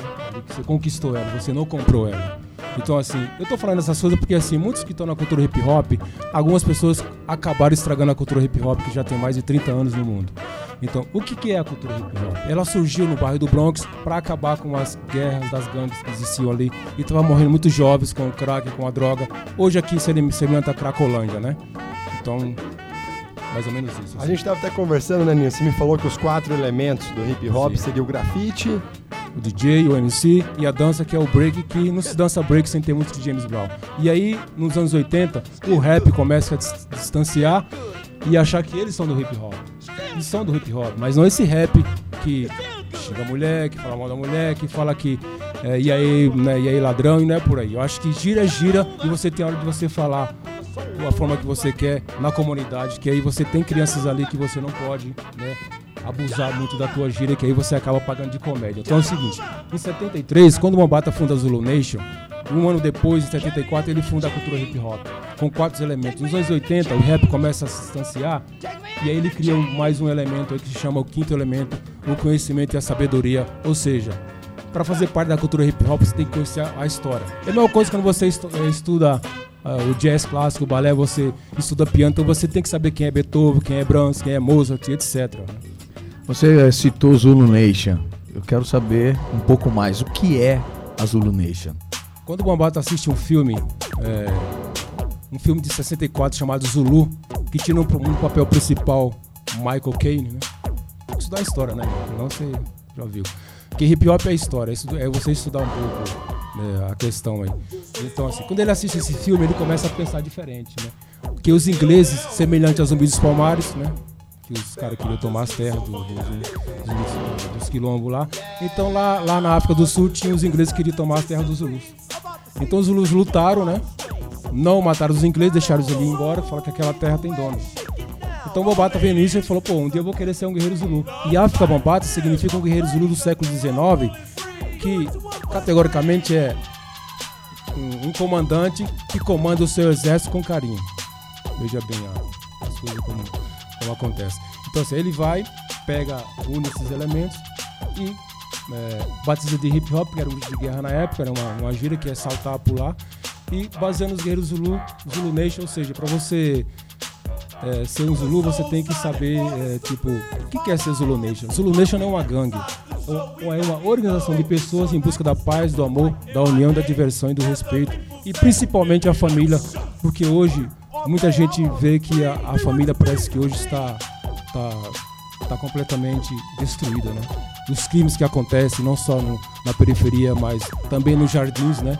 E a gente vê muita gente aí, e que o hip hop é isso, é, ganhando nas nossas desgraças, né? Porque quando você canta um rap em que você fala de certas coisas, por exemplo, eu vou dar o tiro na lua, mas se eu errar, estarei nas estrelas. Então é necessário quando você fala de certas coisas, tomar cuidado, porque aquilo pode atrair né, coisa negativa para você também. E você a- acaba acontecendo o que a mídia faz. Pronto, comprei ele, já era, não é mais o cara. Então vamos se ligar, vamos estudar, vamos saber o que que é rap. Rap é ritmo e poesia, você pode falar de qualquer assunto, mas desde que ela tenha um sentido, um sentimento. Agora, Nino, pra situar assim, nosso ouvinte, é, o hip hop ele começou no Bronx, na, Nova York, nos Estados Unidos. Como é que foi essa transição? Como é que foi o início lá e essa transição, como ele chegou no Brasil? O Bronx era tão violento que nem a polícia entrava lá, né? Pra você ver como que eram as coisas, porque tinha os códigos. Às vezes os caras fazem certos códigos aí, você tem que entender o que, que você faz aí, porque aqui no Brasil todo mundo gosta de usar lenço, né, e tudo. E aí já vem um cara chamado Tupac Shakur, que é um cantor, mas que era um grande guerreiro. Então por que usar o lenço? né? Por que que Zapata usa, é, os grandes mexicanos zapatistas usam lenço? Então tem toda uma história. O hip hop nasce no Bronx, depois de 10 anos é que ele toma né, o- o país assim, sai do, do Bronx. E hoje ele tá tomando o globo terrestre, em breve a lua, né? Eu acredito muito nisso aí. E daqui a pouco o universo, por que não? Porque, sabe por quê? Porque a gente é limitado a pensar dessa forma. Se eu fosse limitado, eu sou um autodidata, né? Assim, eu me formei fora da USP, ainda bem porque ela nunca me quis lá, porque eu sou, sou né, eu não sou moreno nem, nem, nem eu sou afrodescendente. Então, assim, e hoje a gente vai lá e forma professores. Que bom isso, eu tenho muito, muito orgulho disso, de estar aqui, porque infelizmente na minha família eu tive dois irmãos que, é, né, um foi assassinado, outro virou alcoólatra, e eu não queria isso pra mim. Então eu resolvi, a cultura hip hop me deu isso, James Brown me deu isso, então eu estou aqui hoje aqui muito contente, porque eu vim aqui contar é, de coisas boas, né, de pegar tudo que é negativo e transformar em positivo, porque é muito fácil, às vezes, quando você monta um consultório no Moema e tratar das pessoas que têm né, problema psicológico, eu ir na periferia lá, para ver lá que a, a coisa é bem diferente. Então, quando se fala em James Brown, por que, que até hoje não fizeram um filme dele? Você sabe por quê, né? Por causa é, algumas coisas do, preconceito e tudo mais. Mas a gente vai entrar nessa história depois. Daqui a pouco. Eu- A transição, né? A transição então a transição é o seguinte, ó, aqui no Brasil é chega um filme chamado Street, né? E assim, na 24 de maio, todas as pessoas que estavam na 24 de maio eram pessoas que frequentavam, frequentavam os bares black da época, a gente tava junto. Então os caras, pô, o pessoal tá dançando na rua, foi tá louco agora dançando na rua? Já não basta a gente andar de cabelo black e ser toda hora revistado por vadiagem, etc e tal. Se não arrumava emprego, você era preso, né, meu? Eu fui arrastado pelo cabelo várias vezes e foi horrível pra mim. Então, a partir daquele momento, eu perdi minha pátria, meu, porque minha pátria me, me espanca, me bate. Eu amo tanto ela e ela me. me é, ou, ou ame ou deixa, né? Mas eu amo essa, esse Brasilzão aqui. Eu senti isso quando eu fui pra Europa. Então, quando ele vai pra 24 de maio, nessa triunfo Funkcia, eram as pessoas que frequentavam as festas black. Festa de subúrbio que atingia aproximadamente 10 mil pessoas. Inclusive o show Brown em 78, 15 mil pessoas, não cabia mais ninguém lá dentro. E eu com 16 anos eu tava lá com muito orgulho assim, vendo o grande figura que é o James Brown. Nino. 24 de maio, e depois que vai pra São Bento, e é outra história. Nino, quando o Joaquim começa realmente a virar um Nino, com 14 anos, como foi? Como foi isso? Eu, eu até me arrepio porque assim, eu não tenho mãe, entendeu? Então eu acho que um cara que não tem mãe, não sei se ele é feliz. Eu acho que até sou, porque eu tenho duas filhas que já estão adultas, com 30 anos. Mas assim, a gente sabe que é, não somos nada nesse mundo. Você tá entendendo? Tem uma força aí que nos segura aí. E quem não tiver forte realmente desanda. E aí foi que eu, foi que eu fiz. Eu comecei a dançar, a pesquisar, a ler, a me informar, a criar meu próprio fanzine, minha própria revista, que não tinha, era muito difícil, não tinha internet. E, e eu chegava em casa, pegava aquilo que eu fazia, fazia lição de casa da escola ouvindo James Brown, né? Então, eu acho que tudo foi natural. Tudo que aconteceu comigo foi natural. Essa coisa dos sentimentos, que é muito, que é muito sério você falar nisso aí. E eu não quero, nunca, nunca quis ser famoso. Eu detesto essa coisa de fama. Eu acho que a gente tem que ir onde o povo tá, né? Como diz Milton Nascimento. Então, esse negócio de ir pra Europa, viajar 10 horas de avião e voltar, eu sou a mesma pessoa. Ir pra Venezuela lá. Então, gente é gente. Tudo, né? Como diz Timar, tudo, tudo e nada é nada, né? Então, assim, eu vou fazer 50 anos. E não foi fácil chegar aos 50, né? Eu fui detido uma vez, colocado dentro de um camburão, pensei que eu ia morrer. Eu só não morri porque tinha testemunha. E assim, mas aí acho que a força não quis essa hora, que aconteceu isso comigo, porque muitos que estavam na 24 de maio e que estavam no baile com a gente já, já são falecidos, né? infelizmente. Pessoas que tinham dom da dança que, e tudo mais, mas no Brasil parece que assim, quem dança não é respeitado, né? E essas questões. Então, assim, eu sou muito grato por ser o, King no Brown, mas assim, é, gosto muito de trocar ideia com todo mundo. Não tem essa coisa comigo é, de se quiser um autógrafo, muito orgulho eu também. Mas tem muita coisa que acontece com as pessoas que elas não entendem o que é fama, o que que é ganhar dinheiro, que ganhar dinheiro é muito bom e acabam achando que o artista só faz comercial de sabonete, né? Que, artista, que alguns artistas não, não pensam, né? E não, não entendeu. Então se eu for artista um dia, eu quero ser esse artista aí, cara. Se tiver essa fama aí. Eu acho que o legal não é ser artista, é ser respeitado como você é, Nino. Bom, vamos a um, um break rapidinho, mas daqui a pouco voltaremos pela Rádio Oficina Online a entrevistando Nino Brau. A Força Suprema Universal agradece. Daqui a pouco, você continua ouvindo a melhor programação da internet. Rádio Oficina Online. A trilha sonora da internet. Na Rádio Oficina Online, você ouve os melhores lançamentos do pop rock. Foo Fighters, Roll.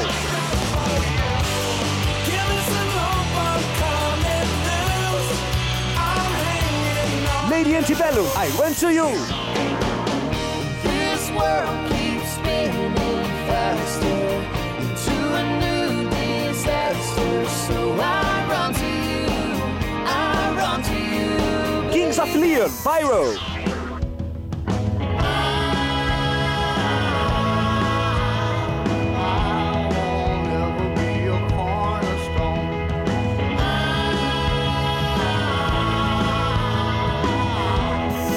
Acesse radioficina.com.br. Você quer emagrecer, adquirir massa muscular ou manter o condicionamento físico geral com atendimento personalizado, dinâmico e criativo? Conheça e invista no sistema Leves Dias. Leves Dias. Consultoria e assessoria vivencial humana. Leves Dias atende na Academia CTBC, localizada no CTBC Clube em Santo André, que oferece, além de musculação, outras atividades como locação de quadra poliesportiva, churrasqueiras e salão social para festas e eventos corporativos. Leves Dias. Leves Dias também promove eventos vivenciais de expedições a pé em área rural e urbana, palestras e cursos relacionados à saúde, fitness e wellness. Sistema Leves Dias, atendimento individual, familiar e empresarial. In loco ou internet. Telefone 4991 6601 4991 6601 ou acesse www.levesdias.com.br. Radio Oficina on, on, on, online.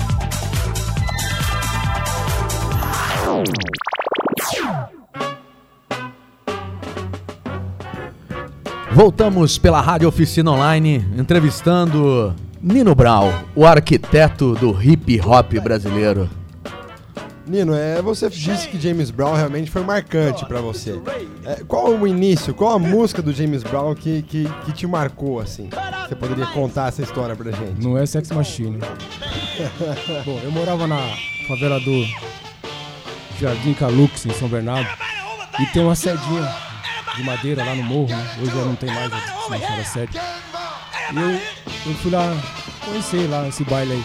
E na hora que o DJ falava assim, daqui a pouco o som de James Brown, e quando ele tocava o som, as pessoas começavam a pular, a gritar e abrir uma roda e cada um dançava o seu estilo, ou seja, as pessoas muito bem caracterizadas com suas roupas, com seus cabelos black, era uma identidade. Então ali eu comecei a me identificar, né? Eu falei, poxa, que da hora James Brown. né? Aí eu DJ Reginaldo, já é falecido, e eu fui ali na General Carneiro ali, comprar o disco, que foi Revolução da Mente, e hoje essa loja não existe mais, e foi, foi assim que eu comecei. Né? Brown, e assim, a- e a- então assim, uma coisa que assim, eu nunca me encontrei com James Brown, né? meu? Acho que também se eu encontrasse, eu acho que eu tenho mais um sentimento, porque assim, às vezes o fã, a pessoa pensa que o fã é aquele cara que só, que só, guarda, só guarda a foto do seu artista, mas não, eu também tenho um álbum da minha família também, entendeu? Da O minha que você falaria pra ele se encontrasse? Eu falei, ó, muito obrigado, porque eu sou isso que eu sou graças a você. Você foi no show dele no Brasil, Eu né? fui em 78, 88, 94, 99. Ele fez um show em 73 no Teatro Municipal. É, tive contato com duas pessoas da banda, que é o Fred Wesley, né? Esse cara aqui. Depois eu comecei o parque. Fui no Olímpia, aqui no, no Moema. E sou amigo das três filhas deles no Facebook. É, e muito legal. Nino, É um Nino. grande fã. Trouxe uma pasta inteirinha de fotos. Ah, é verdade. Ô Nino, quero saber do primeiro mesmo. O primeiro ninguém esquece. Em 1978, com 16 anos de idade, você lá no Palmeiras, assistindo James Brown? É, quando a gente é, é, adolescente, eu com 16 anos, não sei se eu era adolescente, se eu era uma criança. Eu tinha muito medo de ficar longe de casa e eu falei, eu vou ter que ir no show, né? Não importa se eu vou me perder lá. Eu quero ir no, eu quero ir no show de James Brown. Aí eu me perdi mesmo da turma lá. Só que eu fiquei lá, né, bem de frente pro palco e assim, a energia que tem, entende? Assim, de, dele entrar, daquela performance dele, do jeito dele dançar, dele jogar o microfone. Então a gente parece que assim, é um, um parente nosso, a gente faz parte daquilo ali. É um sentimento, é uma história, né? Quando eu passo lá na sedinha do Calux, ainda tem um cimentado, eu, eu imagino quantas coisas boas eu passei naquele lugar. Porque vezes muita gente fala assim, ah, aquilo ali foi só uma curtição, só um movimento. Para alguns foi, para mim não foi, né? Porque no início, para ser fã de cantor, era meio chato. Você é fã de, cantor, né? Eu tinha esse preconceito ali também. Mas eu sabia o que, é que eu tava fazendo. Nessa época já tinha os encontros na São Bento, ou não? Não, não, 70 e 78 não. São Bento começa em 85 e 85. 24 de maio de 84. Como é que foi a São Bento? Vamos explicar para os nossos ouvintes o que foi isso. Então, assim, quando. a- Na 24 de maio, muita repressão, né? De, na época, o último ditador militar aí que a gente teve aí, né? Que a gente não podia dançar, que tava atrapalhando e, e os lojistas também sujavam o chão para não, dançar, não dançar. E foi quando duas pessoas descobriram o Lago São Bento, que era bem melhor né, para se, se apresentar. E lá que surge o Taíde, surge o Racionais, o Rap Hood. E hoje, hoje que a gente vê no cenário, no cenário nacional do, do hip hop brasileiro.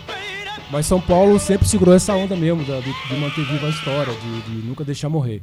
Então a São Bento, pra mim, já foi uma, outro, um outro, assim, uma outra geração. Eu fiz a minha parte, né, desde o Bad Black, 24, pra São Bento já fui lá só pra assistir algumas coisas e primeiro encontro que teve em 93 do Brasil inteiro. Aliás, assim, deixa aqui que eu vou falar aqui é que eu gostaria muito que a gente fizesse um evento na São Bento uma vez por mês, duas vezes a cada mês, para reviver esse momento, né, de, do que que é, do que que é você dançar, interpretar uma música, né? Porque às vezes eu, não- eu não sou dançarino, eu tento dançar, entendeu? Então eu procuro Você, falou, eu, eu quando eu tava vindo pra cá, antes da entrevista, eu comentei com um amigo e, que eu ia entrevistar Nino Brown. E ele alucinadamente me falou: pergunta pra ele, pelo amor de Deus, fala pra ele se vai voltar pelo menos uma vez por ano aquilo que acon- acontecia na estação São Bento. Porque eu me lembro de tantas coisas boas e de reuniões maravilhosas, de danças e de alegria realmente. E ele desesperou. Pergunta pro Nino, então eu vou perguntar pra você em nome desse meu amigo. Nino, São Bento é uma realidade? Ainda pode ser feito algum evento nesse sentido lá? Pelo menos uma vez por ano?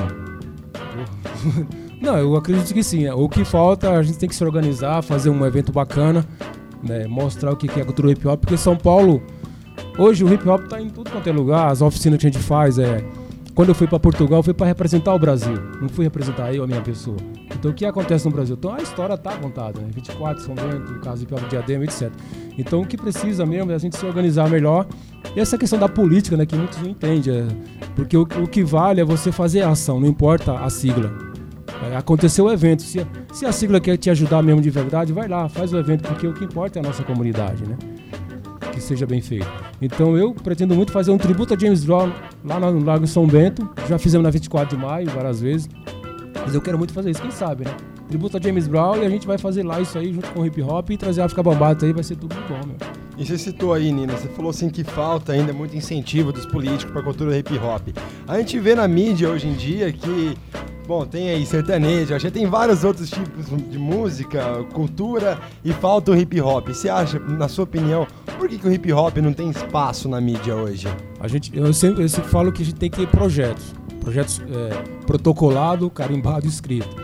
Porque às vezes verbalmente é, palavras jogadas ao vento, o vento leva embora. Então você tem que ter um documento. Para fazer a São Bento, tinha um documento para usar a São Bento, na época do Johnny Quadros. Então você tinha como usar, então não tinha como é, ser, ser repreendido. Porque até os artistas de rua são repreendidos na rua, né? Você tá dançando na rua, você não pode, você vai fazer o quê? Então o que está acontecendo é que nós precisamos ter o Centro de Cultura Hip Hop em São Paulo, mas aí você precisa de pessoas é, também competentes, porque às vezes a gente fala tanto dos políticos e tudo, e, mas às vezes você, se você estiver lá, como que seria isso? Então toma cuidado que você fala, com o que você age, porque vocês acabaram de ver minha história. Se eu estivesse mentindo há muito tempo atrás, seria tudo mentira o que eu estou falando aqui. Então, nada melhor do que, como diz o grande mestre, é, é, falar a verdade, é a verdade vos libertará, porque eu li a Bíblia duas vezes. Você acha que para atingir essa grande mídia falta o hip hop se, se organizar? É assim, a gente tem que ter projeto. Você faz um projeto, aí você vai, leva, presta essa coisa de cultura e faz a discussão. Pelo menos você tentou, se não deu certo. Porque não adianta você dar com uma mão e tirar com as duas. Às vezes você pensa que a gente só quer usar bombeto, não é isso que a gente quer. A gente quer um evento no centro da cidade para mostrar o que é a cultura hip hop, o que é um rap, você fazer uma poesia. Porque você tem vários ritmos aí, a gente tava conversando pra estar usando. Tem o forró original, Luiz Gonzaga, você tem a capoeira, você tem o jongo. Essas coisas do Brasil, né? Porque os primeiros. é, antes do Brasil ser europeu, ele foi afrodescendente, né? Então é necessário contar isso. Vou-. Nino, você citou vários ah, artistas brasileiros que fizeram parte desse, dessa, desse movimento hip hop. Eu quero que você escolha um, eu sei que pode ser difícil, mas um que realmente chegou quase perto, que ninguém chega perto do, de James Brown, né? mas alguém que realmente chegou mais próximo possível de James Brown aqui no, no Brasil. Um artista brasileiro que chegou ó, próximo, pelo menos anos luz, mas um Então, ó, pouquinho. eu, vou, eu vou falar uma coisa aqui pra você que existe 3B na música universal. Um é Brahms, outro é Beethoven e outro é Brown. Maravilha. Porque, porque James Brown ele foi um autodidata, né? Tem um, uma passagem no livro, que é um outro livro que, dele, que ele foi estudar e a, e a professora expulsou ele da escola porque a roupa dele estava rasgada. Então imagine você, um, um cara que quer estudar e é expulso porque a roupa não tá legal, tá- é, a roupa tá rasgada. Então imagine um cara ser abandonado pelo pai e pela mãe, morar em um. Não é, não é bem um. Ele fala que não era um bordel, era sobrevivência que a tia dele. Então, como que era a cabeça desse cara? E às vezes ele pagava um preço muito alto por ser James Brown. Então, qualquer coisinha, olha lá, bateu na mulher. Como coisa que às vezes o marido e mulher não discute, né? Então, Mas no Brasil, Quem seria alguém. James Brown no brasileiro? Brasil, É. no Brasil, eu vou ter que citar dois nomes pra não ficar. Mal com ninguém, né? Tudo É, bem, a gente Tony, deixa. Tornado e Jéssica Incombo, né? Eu acho que esses dois aí que representou. Tem outros aí também. Eu acho que esses dois aí chegaram bem. Tem, tem banda Black Hill também, que é bem, bem bacana. Você acha que falta uma identidade? A gente estava conversando sobre identidade no, no- no hip hop brasileiro. Essa mistura com maracatu, como você diz, com forró, com samba, tudo. O Bambata teve no Brasil algumas vezes. Inclusive, você me falou que ele tá no Brasil atualmente no Rock in Rio, né? O que ele acha do hip hop no Brasil? Ele que é aí o pai do, do hip Ele hop. disse que depois de Nova York, o Brasil é o melhor hip hop. Depois assim, né? que- como foi fundado lá, não podemos esquecer disso. Mas ele diz, você tem que usar as coisas daqui, porque às vezes os caras vêm pra cá e, e fica tocando muita música de lá e fala, ei, o que, que você tá achando? Ah, tô em casa, né, meu? Tô ouvindo a mesma coisa que eu ouço lá. Então tem que mostrar Miguel de Deus, né? Jacques do Pandeiro. Não tô fazendo média não, pessoal, que eu conheço essas paradas aí. né? De Melo, é, Tim Maia. Ele toca Tim Maia, tocou Tim Maia no, no, no- no Rock in Rio. Então, Jéssica Incombo, ele sampleou Jéssica Incombo. Então, assim, a gente compra muita coisa que é caríssima, alguns discos aí, e, e não percebe que os caras chegam aqui, compram disco de Miguel de Deus e vendem a 300 reais pra gente de volta. Nino, o negócio é o seguinte, vamos entrar agora na coisa séria. hein? Como, como foi, quem teve a ideia de escrever pra lá nos Estados Unidos, aquele garoto escrever lá, fala, vou escrever, de repente alguém me responde, como foi essa ideia de mandar essa carta lá Quero informar Pra- que eu gosto muito da USP. É, só, Ah. só para o pessoal, pro ouvinte, entender a importância da Zulu Nation. Né? A Zulu Nation é o principal órgão aí que, que dita o hip hop pelo mundo. Então é legal situar essa importância, que no Brasil existe o, o Nino, que foi o primeiro membro da Zulu Nation no Brasil e fundou aqui a Zulu Nation. Então ele conta essa história que É, começou tudo- quando- Não tinha e-mail em 94 também, né, Nino? Foi a carta mesmo, né, Nino? Mandando pra Zulu Leste. E já falava inglês e tudo? Como é que era? Eu, eu dei meus pulos, né? Como é que foi esse contato, então, para se tornar, para trazer a Zulu Nation no Brasil? Então, deixa eu contar uma historinha aqui. É, aqui no Brasil tinha essa coisa de falar que hip hop era uma, era, é, só uma dança, uma roupa, hip hop mistura de rock com funk. Foi, caramba, tava complicado isso daí, né? Então eu falava de Zulu Nation, Zulu Nation, Kafka Bambata, que era o cara que criou tudo, eu mandei uma carta pra Zulu Nation, né? Pra saber o, o- como que se deu a história do hip hop, como que começou e mandar coisas aqui do Brasil. E dentro de uma semana eu recebi a resposta e uma carta dele também. E aquilo pra mim foi assim. é, estranho, né? Nada tá à toa. E aí eu vou citar uma coisa da USP que era assim. Quando fizeram a primeira tese de hip hop no Brasil em 96, a USP falou assim: você vai pesquisar essas coisas? Pesquisa. É, né, outra parada aí. Falou, não, pesquisar movimento musical, eu pesquiso qualquer um. Eu quero pesquisar cultura hip hop porque ela tem um trabalho nas comunidades, na periferia. Então, é, é, e quando se faz isso daí, é, que a gente vai até a USP e mostra, a gente fazia contato, porque assim, é, você quando fala as coisas você tem que provar. Agora só interrompendo um pouquinho, vamos fazer um breve intervalo e a gente volta com essa história da, da Zulu Nation, como ele se tornou o primeiro membro da Zulu Nation no Brasil. Daqui a pouco, você continua ouvindo a melhor programação da internet. Rádio Oficina Online. A trilha sonora da internet.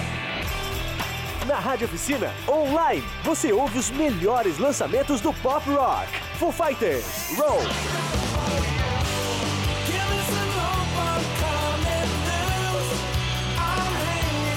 Lady Antebellum, I Went to You. This world keeps spinning faster into a new disaster. So I you. Kings of Leon, Pyro.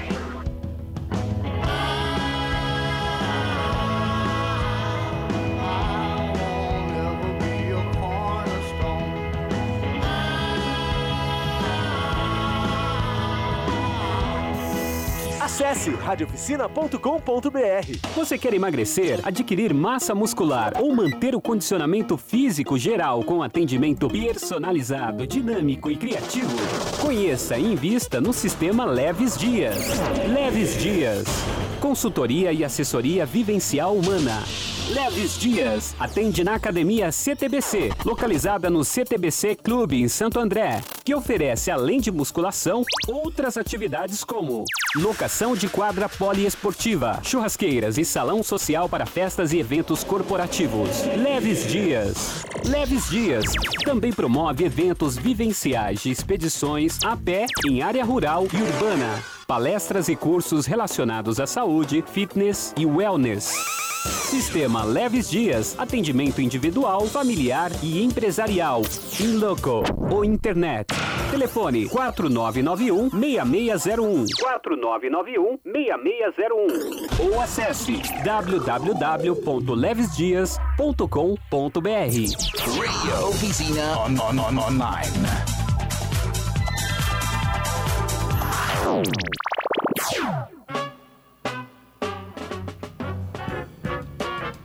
Bom, então, voltamos agora com aqui na Rádio Oficina Online com King Nino Brown, um homem que traz consigo o notável papel de preservar o real espírito do hip hop. Nino, eu te interrompi, você estava falando sobre a Zulu Nation. A- Como você se tornou o primeiro membro da Zulu Nation aqui no Brasil? Como que foi essa história?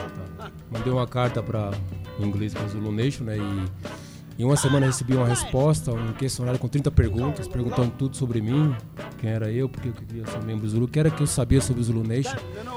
Mas quando eu mandei essa carta, eu mandei algumas coisas daqui do Brasil, pergun é, perguntando a história do hip hop, como que começou.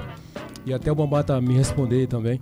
E, puxa, foi, foi legal, porque eu nem, nem eu acreditava também que tinha recebido essa resposta. Em 94, não tinha internet nem nada dessas coisas. Então era a base da carta ainda, então. E assim eu me tornei o primeiro membro da Universal Zulu Nation. E temos representante em 10 estados brasileiros. Inclusive fundei uma Zulu Nation lá em, lá em Portugal, a Zulu Queen Ana Rita, que na Zulu nós somos tratados como os irmãos e irmãs, e kings e rainhas, para não ficar essa coisa de. de- é. Brown, deixa eu te perguntar. As dificuldades do pai do hip hop, África Bambata, para implantar a cultura hip hop no Bronx, nos Estados Unidos, foram parecidas com as suas aqui no Brasil? Muitas dificuldades para implantar? No início, pra mim, foi, foi difícil, né? Tipo, assim, com, com relação ao, ao, ao Black Music. Né? E assim, a questão do preconceito também. E assim, imagine você um garoto que mora em um barraco, né? Não tem luz elétrica, não tem saneamento básico, não tem endereço, praticamente você não existe. Para arrumar um serviço você tem que dar o endereço do vizinho, né? Que mora num lugar melhor. E para ouvir os discos você tinha que ter uma vitrolinha pilha. entendeu? Então, nesse início foi difícil. Agora, pra gente aqui no Brasil já veio já com uma história, lá foi muito mais difícil para eles. Pra gente aqui já veio assim, os filmes, é, as coisas que já tinham lá, então foi mais foi mais fácil assim de estar sabendo o que era o hip hop e por que que ele surgiu. Mas assim, ainda, ainda existe muito preconceito ainda, né? Ainda- tudo que a gente faz na comunidade não aparece ainda pra, pra mídias. E pra se entrar hoje na Zulu Nation aqui no Brasil, é, o- é a mesma forma? Você Não, responde agora- esses questionários, esse questionário, E como agora- que funciona? Agora tá fácil, é só vir falar comigo, você vai ter um estudo aí preparatório, né, para você é, ter a responsabilidade que são quase 40 anos de Zulu Nation no, no Bronx. Então tem toda uma história, muitas pessoas, né, perderam suas vidas para manter a cultura hip hop, né? E até os grandes caras, os grandes b-boys, eles falam se não fosse a cultura hip hop, eu não estaria hoje aqui. Eu estaria fazendo outra coisa, né, e bem pior, né? Nos Estados Unidos, sabe que lá o, o preconceito é ele, é ele é aquilo lá mesmo, né? E assim. Então pra você tornar um membro Zulu, pessoal, é só falar comigo e a gente dá um- uma prova aí pra você, se você estiver realmente interessado. Tem um site, um, um telefone, al- alguma nós coisa temos, que pode nós entrar em temos um contato blog, contigo? mas eu posso depois deixar o meu e-mail, mas o site é www.zulunation.com. E não se assuste com o que você vê lá, porque o pensamento não pode ser limitado. Nino, você falou, tô percebendo que aqui ao longo da entrevista tem falado muita palavra preconceito. É, preconceito nos Estados Unidos, você citou. Você até falou que não teriam filmes de James Brown graças à, cor da pele dele. É, como que você vê essa questão hoje no Brasil? Preconceito e principalmente o preconceito do hip hop. é- como que você vê isso como um dos precursores, aí, um cara que está sempre inteirado com essa com o hip hop? Ah, Algumas coisas estão mudando. Por exemplo, você tem agora o ensino de África né, nas escolas. Você tem a questão do, do intercurso. Porque assim, é, quando você se autoafirma afrodescendente, não é que vo- que você está querendo é, se afastar. Porque quando você tem um bairro japonês no centro de São Paulo, que é no Brasil, você pensa que está no Japão. E aí ninguém fala nada, entendeu? E quando você fala que é 100%, né? Isso não é uma questão que você tá. Nossa, o cara fez uma camisa 100%. Não, isso é você se autoafirmar mesmo, você é, gostar de você mesmo, né? Então, essa é a questão de quando se tem a questão dos movimentos. Para você trabalhar que existe uma história que o Egito fica na África e que o símbolo bíblico é Moisés não é loiro do olho azul. E nem Jesus Cristo é loiro do olho azul.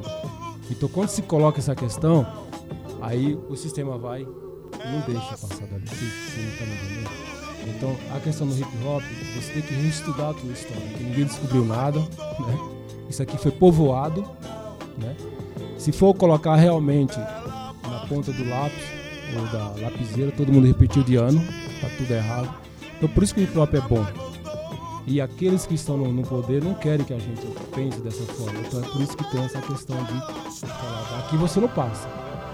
Só que quando Zapata disse assim, não sei se alguém conhece Emiliano Zapata aqui, quando ele disse assim que ele não, não lutou para ter um castelo, e porque o povo vivia sendo escravizado lá, os colhedores de arroz, e ele voltou pro meio do seu povo. Então, assim, o lá nós tivemos Panteras Negras, né? Que foi exterminado, foi jogado droga nos guetos para acabar com as Panteras Negras, igual quando o James Brown fez a, a música Sou Negro Tenho Orgulho Disso, e quando ele foi lá para fazer o show, para que não tivesse mais atritos nas ruas, em Boston, e que ele é, foi lá conversar com Richard Nixon para que o, o dia de Martin Luther King fosse feriado, né, pedir isso daí porque ia ser uma guerra e ia morrer muito, muitos inocentes. Então, o preconceito ele existe ainda, pode ter certeza. É, não se pode, é, tipo, ter agora uma manifestação. A questão da- das matrizes africanas, da, da religiosidade, né?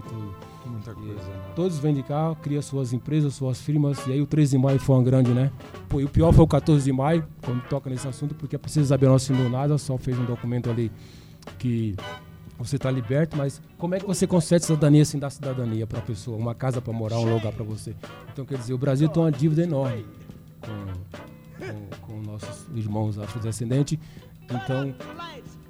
Você é já bem- sofreu preconceito? Eu já, nossa. Eu, Qual passagem é, você poderia eu compartilhar? fui- Eu, usava o cabelo black e eu fui pego pelo cabelo arrastado e colocado dentro de um camburão, simplesmente por isso. Então, quer dizer, É, cadê a minha cidadania? Porque geralmente quando você é abordado, você tem que mostrar seu documento. Né? Então, é, eu, agora eu procuro, assim, tipo, não, não dar muito emprego para eles, né? Eu prefiro ficar em casa lendo um livro, né? Então, quando, a- assim, quando você passa isso para a comunidade, né, é, o Canto Rap falando disso, que você tem que ler e se informar, como diz África Brasil, que ele sonhou que ali é uma fábrica da, da Taurus, ainda bem que era um sonho, o que é que eles fazem, né? O que é que eles fazem? Você tem um preço. Nino, deixa eu te perguntar. Se você tem alguma pretensão política, se alguém do movimento hip hop já se candidatou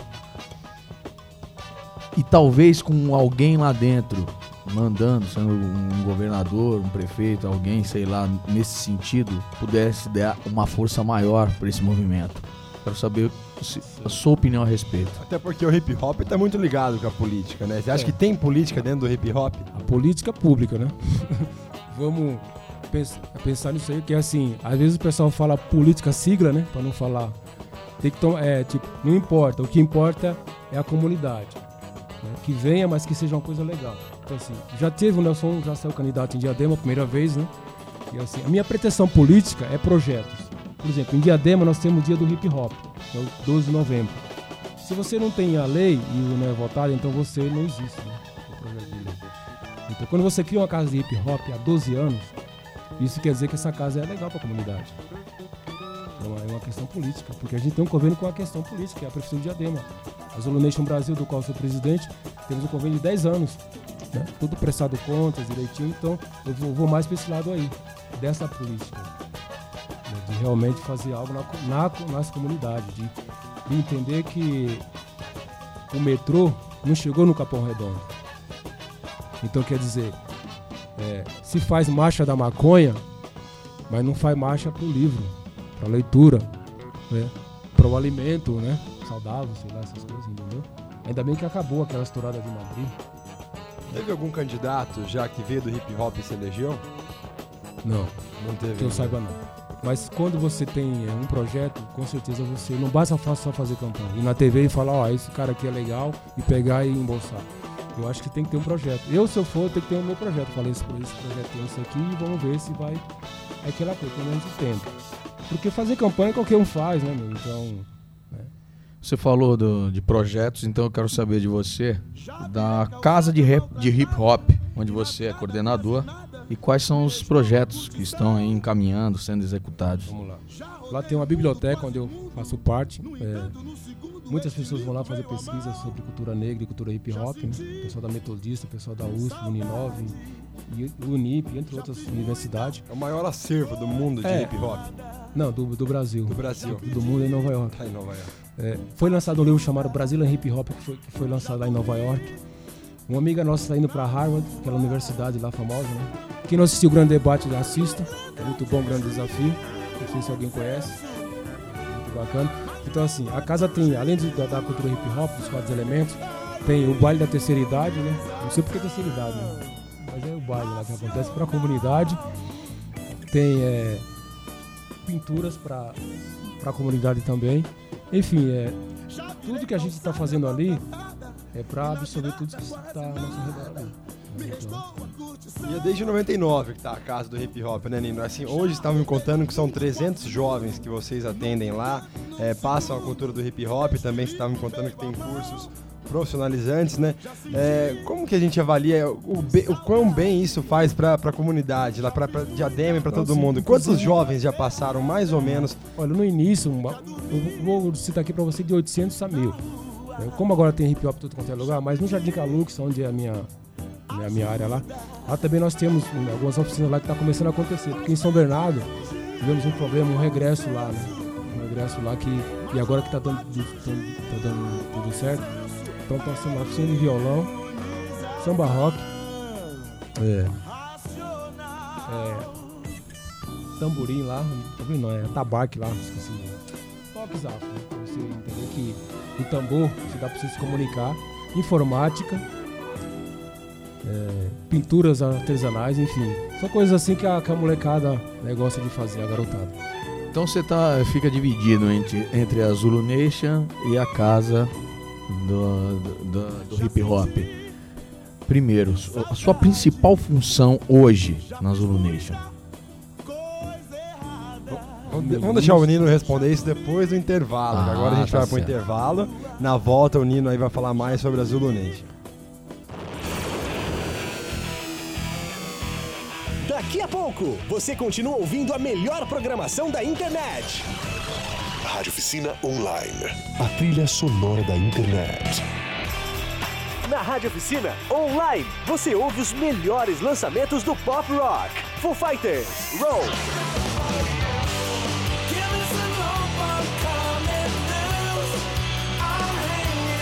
Lady Antebellum, I Went to You. This world keeps spinning faster into a new disaster. So I you. Kings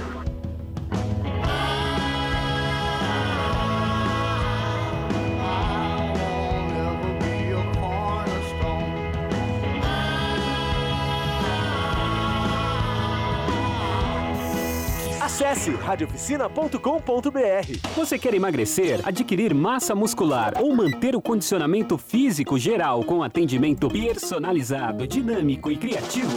Conheça e invista no sistema Leves Dias. Leves Dias. Consultoria e assessoria vivencial humana. Leves Dias. Atende na Academia CTBC, localizada no CTBC Clube em Santo André, que oferece, além de musculação, outras atividades como locação de quadra poliesportiva, churrasqueiras e salão social para festas e eventos corporativos. Leves Dias. Leves Dias também promove eventos vivenciais de expedições a pé em área rural e urbana, palestras e cursos relacionados à saúde, fitness e wellness. Sistema Leves Dias, atendimento individual, familiar e empresarial. In loco ou internet. Telefone 4991 6601 4991 6601 ou acesse www.levesdias.com.br. Radio Oficina on, on, on, online.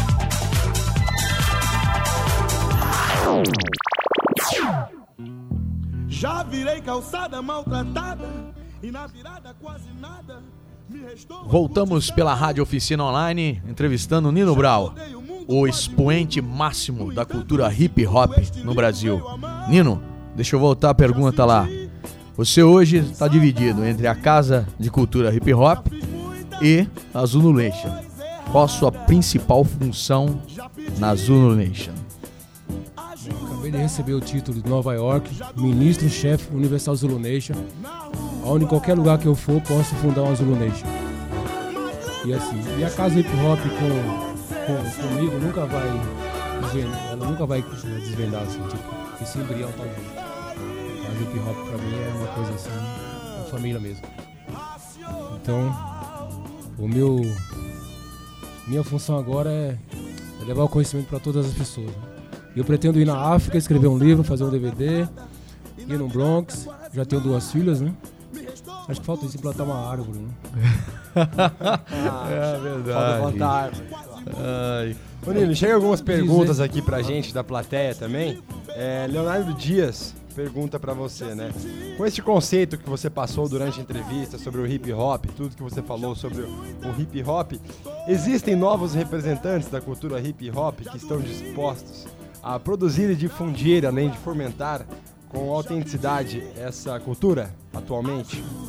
Tem aí o Emicida, né? Emicida, o Criolo, na, do rap em si assim. Záfrica Brasil, né? Isso- é dos novos, né, quer dizer. Porque se for falar os outros, né, tem o Rap Hood, tem tem o Taíde. E também acontece todo ano aqui no Brasil a, a Batalha de Break, que acontece em Campinas. A equipe que ganha vai representar o Brasil na Alemanha. E na casa do hip hop, todo mês a gente faz o hip hop em ação, onde eu levo pro palco é, cada mês um, um representante da, da cultura hip hop e também da black music. Por exemplo, no mês passado eu falei de Bob Burton. Esse mês eu falei de Jimi Hendrix, né? E explicando pra juventude, né, aquela questão do das drogas, de você se afastar, porque parece que a gente teve aí um, um número chamado 27, né, onde todos morreram com 27 anos, né? Isso é muito legal porque a gente passa as músicas pra eles, eles vão entender que foram sapeadas algumas coisas. Então, no hip hop, diz que não, não, não tá faltando rap, falta rap de verdade, né? no rap. Então essas pessoas que eu citei são. Tem também um cara lá do, do Ceará chamado é, Rapadura. MC Rapadura. Enfim, nossa, tem tanta coisa que acontece assim que a gente nem, nem percebe ainda que tem muita coisa boa quando você viaja ao norte e nordeste. Nilo, você continua dançando ainda? E as Danço. Sisters? Conta um pouquinho da sua. Assista. Então, a gente fez um tributo Manos e Minas, com o Fábio tava lá, não sei se ele curtiu a parada lá. Mas, assim, quando veio o convite pra fazer tributo a James Bond, a gente foi com o maior carinho, com o maior respeito, porque dançar faz bem, e eu me sinto bem quando eu danço. Em casa, eu não vi um pouquinho dele lá, parece que o dia não foi bacana, então tem que estar sempre ouvindo pra manter vivo, né, o som music. Continua como DJ, DJ também, né? Sou DJ nostalgia. É pra mostrar que o funk, né? Que isso não é funk, isso que a gente ouve, isso nunca foi funk pra mim. Eu danço funk e as pessoas se assustam com isso. E aquilo ali nunca foi funk, você sabe o que eu tô falando aqui. E quando alguém vem pra cá de fora, eh, falar, na época era o bonde do Tigrão, falou, nossa, o funk aqui virou zoológico agora, né? Essa pegada. Então, por isso que é importante a gente dançar, mostrar as meninas que vai com a gente, mostrar que elas não são cachorra loucas, que elas são princesas, né? Há duas meninas que dançam comigo, como se fossem minhas filhas, a outra minha irmã. E fazemos palestras em qualquer lugar que a gente vai e explica o que é dançar, o que é se expressar através da dança. Esse é o verdadeiro funk, né? Bonde Não esse dos bichos, né? Não, esse bonde do Tigrão aí. Tem, o- tem outros artistas na mídia aí também, né? A gente poderia citar aí o Gabriel Pensador, o Marcelo D2, que, que começaram. O que, que, que você me fala desses Ah. artistas? Eles começaram numa cultura e. Como é que é? Pra você eles se venderam pra Se mídia? Como é que é? Vocês gostam. Estão me alfinetando aqui, lá. Ó, eu preciso ser verdadeiro, porque é, sair de São Bernardo né, pra cá, você ir lá me buscar lá e vir pra aqui pra achar que eu sou o grande gatão da, da, da pegada, isso, isso eu posso até ser, sei lá. Mas eu detesto hipocrisia.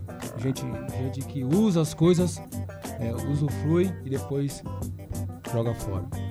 Na boa, usaram e souberam usar muito bem entendeu? Porque é, eu não sou contra quem quer tomar sua cervejinha. O problema é você induzir alguém a beber e também alguém a fumar maconha. Você entendeu? Se eu tive um irmão que foi, né? Fumava um negócio, era ruim pra ele, por que, que era? não era bom pra mim? Então eu acho que quando você tem essa liberdade, essa liberdade de expressão, às vezes é muito mal pra juventude. E ele não se acordou isso aí. Aí quando você faz alguma coisa, olha lá, já tá voltando a dita- a ditadura, não é isso. Né? Então liberdade de expressão, tem que tomar cuidado com o que você fala, que muita gente morreu pra você ter essa liberdade hoje. E quando se usa a cultura hip hop na televisão, da forma que usa, em dança dos famosos, etc., isso pra mim é uma mentira, nunca foi hip hop. Porque hip hop se aprende na rua e a gente leva pra universidade. E hoje, pra fazer uma palestra, você tem que ter um. Por isso que eu falo da USP, né? Não aceito, porque a gente não tem. Não temos né, um canudinho, etc. Mas a capoeira é da rua. E aí que aconteceu? Os grandes professores de educação física tomaram né, a capoeira. Então isso não pode acontecer com hip hop enquanto eu estiver assistindo filmes igual Zapata, Malcolm X, Panteras Negras. A história de Rosa Parks, que se negou a ceder o lugar. Né? Aí fizeram boicote de um ano. Porque como é que você é, trabalha o dia inteiro, ainda tem que ceder lugar para uma pessoa, no caso. Aí depois fala, não, mas isso aí é no passado. Mas é aquela coisa, é, alguns que falam, dane-se aquele que sofreu no passado. Não. Como que você vê o futuro do, do hip hop no Brasil? Vou te responder isso agora. O hip hop é o futuro. e qual o, fu- o hip hop é o futuro? E, e- e qual que é Porque o futuro? assim, você pega vários movimentos que tiveram. O movimento punk, eu achava muito esquisito aqueles cabelos, mas depois eu entendia, porque aquilo era pra chocar a sociedade, né? Tudo. E hoje todo mundo tá fazendo moicano sem saber o que significa um moicano, né? Os, os, os nativos. Então, não existe hoje no mundo, vou falar pra você, uma coisa tão maravilhosa chamada hip hop. Então a paz, o amor, a união e a diversão é a solução para o mundo melhor? Totalmente, e assim, e, e se você tem a sua religião e você se apega a ela acha que é positivo, você tem mais que fazer isso. Porque tem, eu- uma coisa que eu vou contar aqui que é meio complicadíssima, né? Mas a religião às vezes serve para nos dividir. Porque às vezes você. Eu não vou em tal lugar porque ele é de tal igreja. Eu vou em tudo quanto é igreja. Eu fiz uma, é, uma parada na, na, na Aparecida do Norte. E foi bacana, porque é o que eu falo, não, não importa a sigla, meu. Não importa a tua comunidade, porque a morte é certa, né, meu? Você, você não, não é a força suprema, então se liga. Por isso quando eu falo, teu pensamento é limitado, fazer hip hop na lua, por que não? Ah, como é que vai fazer grafite lá? Pô, eu sei que lá é a lei da gravidade, né, cara? Mas leva um bagulho já feito um grafite aqui na terra e põe lá, entendeu? o, homem, o homem consegue fazer tanta coisa, faz um, né, um mais pesado que o avoar tudo mais. Por que, que não pode fazer o amor também, né? Tipo, faça amor, não faça guerra. E quando, quando, quando vocês veem alguma coisa estranha, não se assusta não, cara. Isso é pra acontecer mesmo, porque o mundo, ele é isso. Infelizmente a morte faz parte da vida. E quando eu perdi minha mãe, eu achei que eu tinha acabado. E não podia acabar naquela hora. Eu tinha só 23 anos de idade. Tinha que continuar, meu amigo. Imagine quantos aqui vão perder entes, entes queridos. Eu tô falando isso que eu perdi meu cunhado recentemente. Imagine como ficou a filha dele. Então, às vezes, quando você vai num programa de TV, é muito fácil você ir lá colocar a mão. Que, que, que animal é esse, né? Ou então, a dança do. Ô Nino, chega mais perguntas aqui na mesa. Leonardo Dias, novamente, ele é fã do James Brown e, e pergunta para você se seria possível realizar uma, uma exposição, uma mostra de fotos, vídeos e mesmo objetos do, do James Brown. É, você tem alguma coisa? Eu vi que você tem uma pasta cheia do James Brown, mas existe algum colecionador no Brasil que você conheça que, que tenha, vamos por uma camisa que o James Brown usou ou algo que tenha sido do James Brown? Como seria possível organizar uma coisa de novo pra gente reviver aí o James Brown? Ah, no Brasil eu não sei, se tiver me avise, porque quero conhecer. Mas o Nelson Triunfo ganhou uma capa do James Brown. E roubaram essa capa dele. A capa que ele jogava lá no É. Please, Please, Please? Nossa. 78, é. Ele tem uma foto com o James Brown e o General deu uma capa pra ele. Ele foi guardar no armário lá e roubaram a Portanto, capa dele. quem tem essa capa do James, do James Brown? Se, Mas- se roubaram até a Jules Rimet, né? Coitada da capa de James Brown. Mas eu acho que a gente é, podemos fazer um dia aí, um dia. Não, ter um espaço. É isso que eu falo. São Paulo precisava ter isso, porque São Paulo é uma, uma cidade assim onde as pessoas têm assim como uma locomotiva que puxa o Brasil, né? E às vezes chega aqui e se decepciona com tanta gente morando na rua. Com tanta, com tanta criança né, ali, que poderia estar na escola. Né? E aí onde a gente fala, amor, cadê, né, cadê a marcha da criança abandonada, entendeu? Cadê essas coisas aí? Os, os, né, os- os grandes pedagogos, pedagogos, psicólogos, professores que é muito fácil escrever tese, o difícil é você viver. Nino, Nino Brown, deixa eu te perguntar. Você, você citou aí várias vezes Nelson Triunfo. Pra você, ele é a lenda do hip hop brasileiro? Nelson Triunfo é meu irmão há 30 anos já. A gente, sempre ia pros bailes. Nelson Triunfo, ele, é um dos caras mais humildes da face da terra que eu conheço. Ele é um cara que conheceu o James Brown, que trocou ideia com o cara lá e, no entanto, você pode conversar agora a qualquer momento. Então, Nelson Triunfo é sinônimo de, tudo que é de bom. Nino. Não é, porque, não é porque é pernambucano, não, mas ó.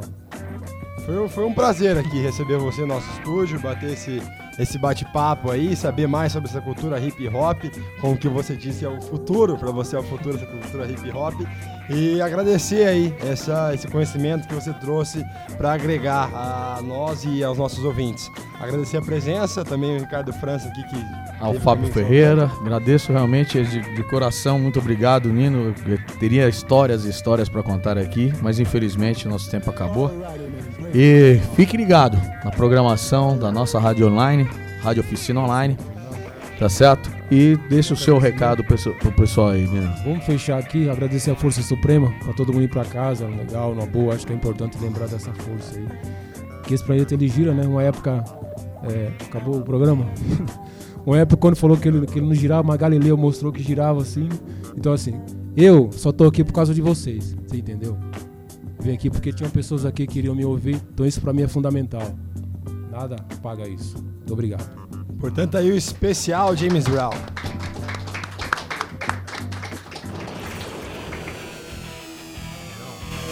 Daqui a pouco, você continua ouvindo a melhor programação da internet. Rádio Oficina Online. A trilha sonora da internet. Na Rádio Oficina Online, você ouve os melhores lançamentos do pop rock. Foo Fighters, Roll.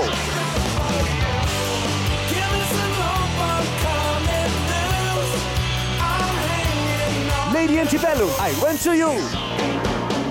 This world keeps spinning faster into a new disaster. So I run to you, I run to you. Kings of Leon, Pyro.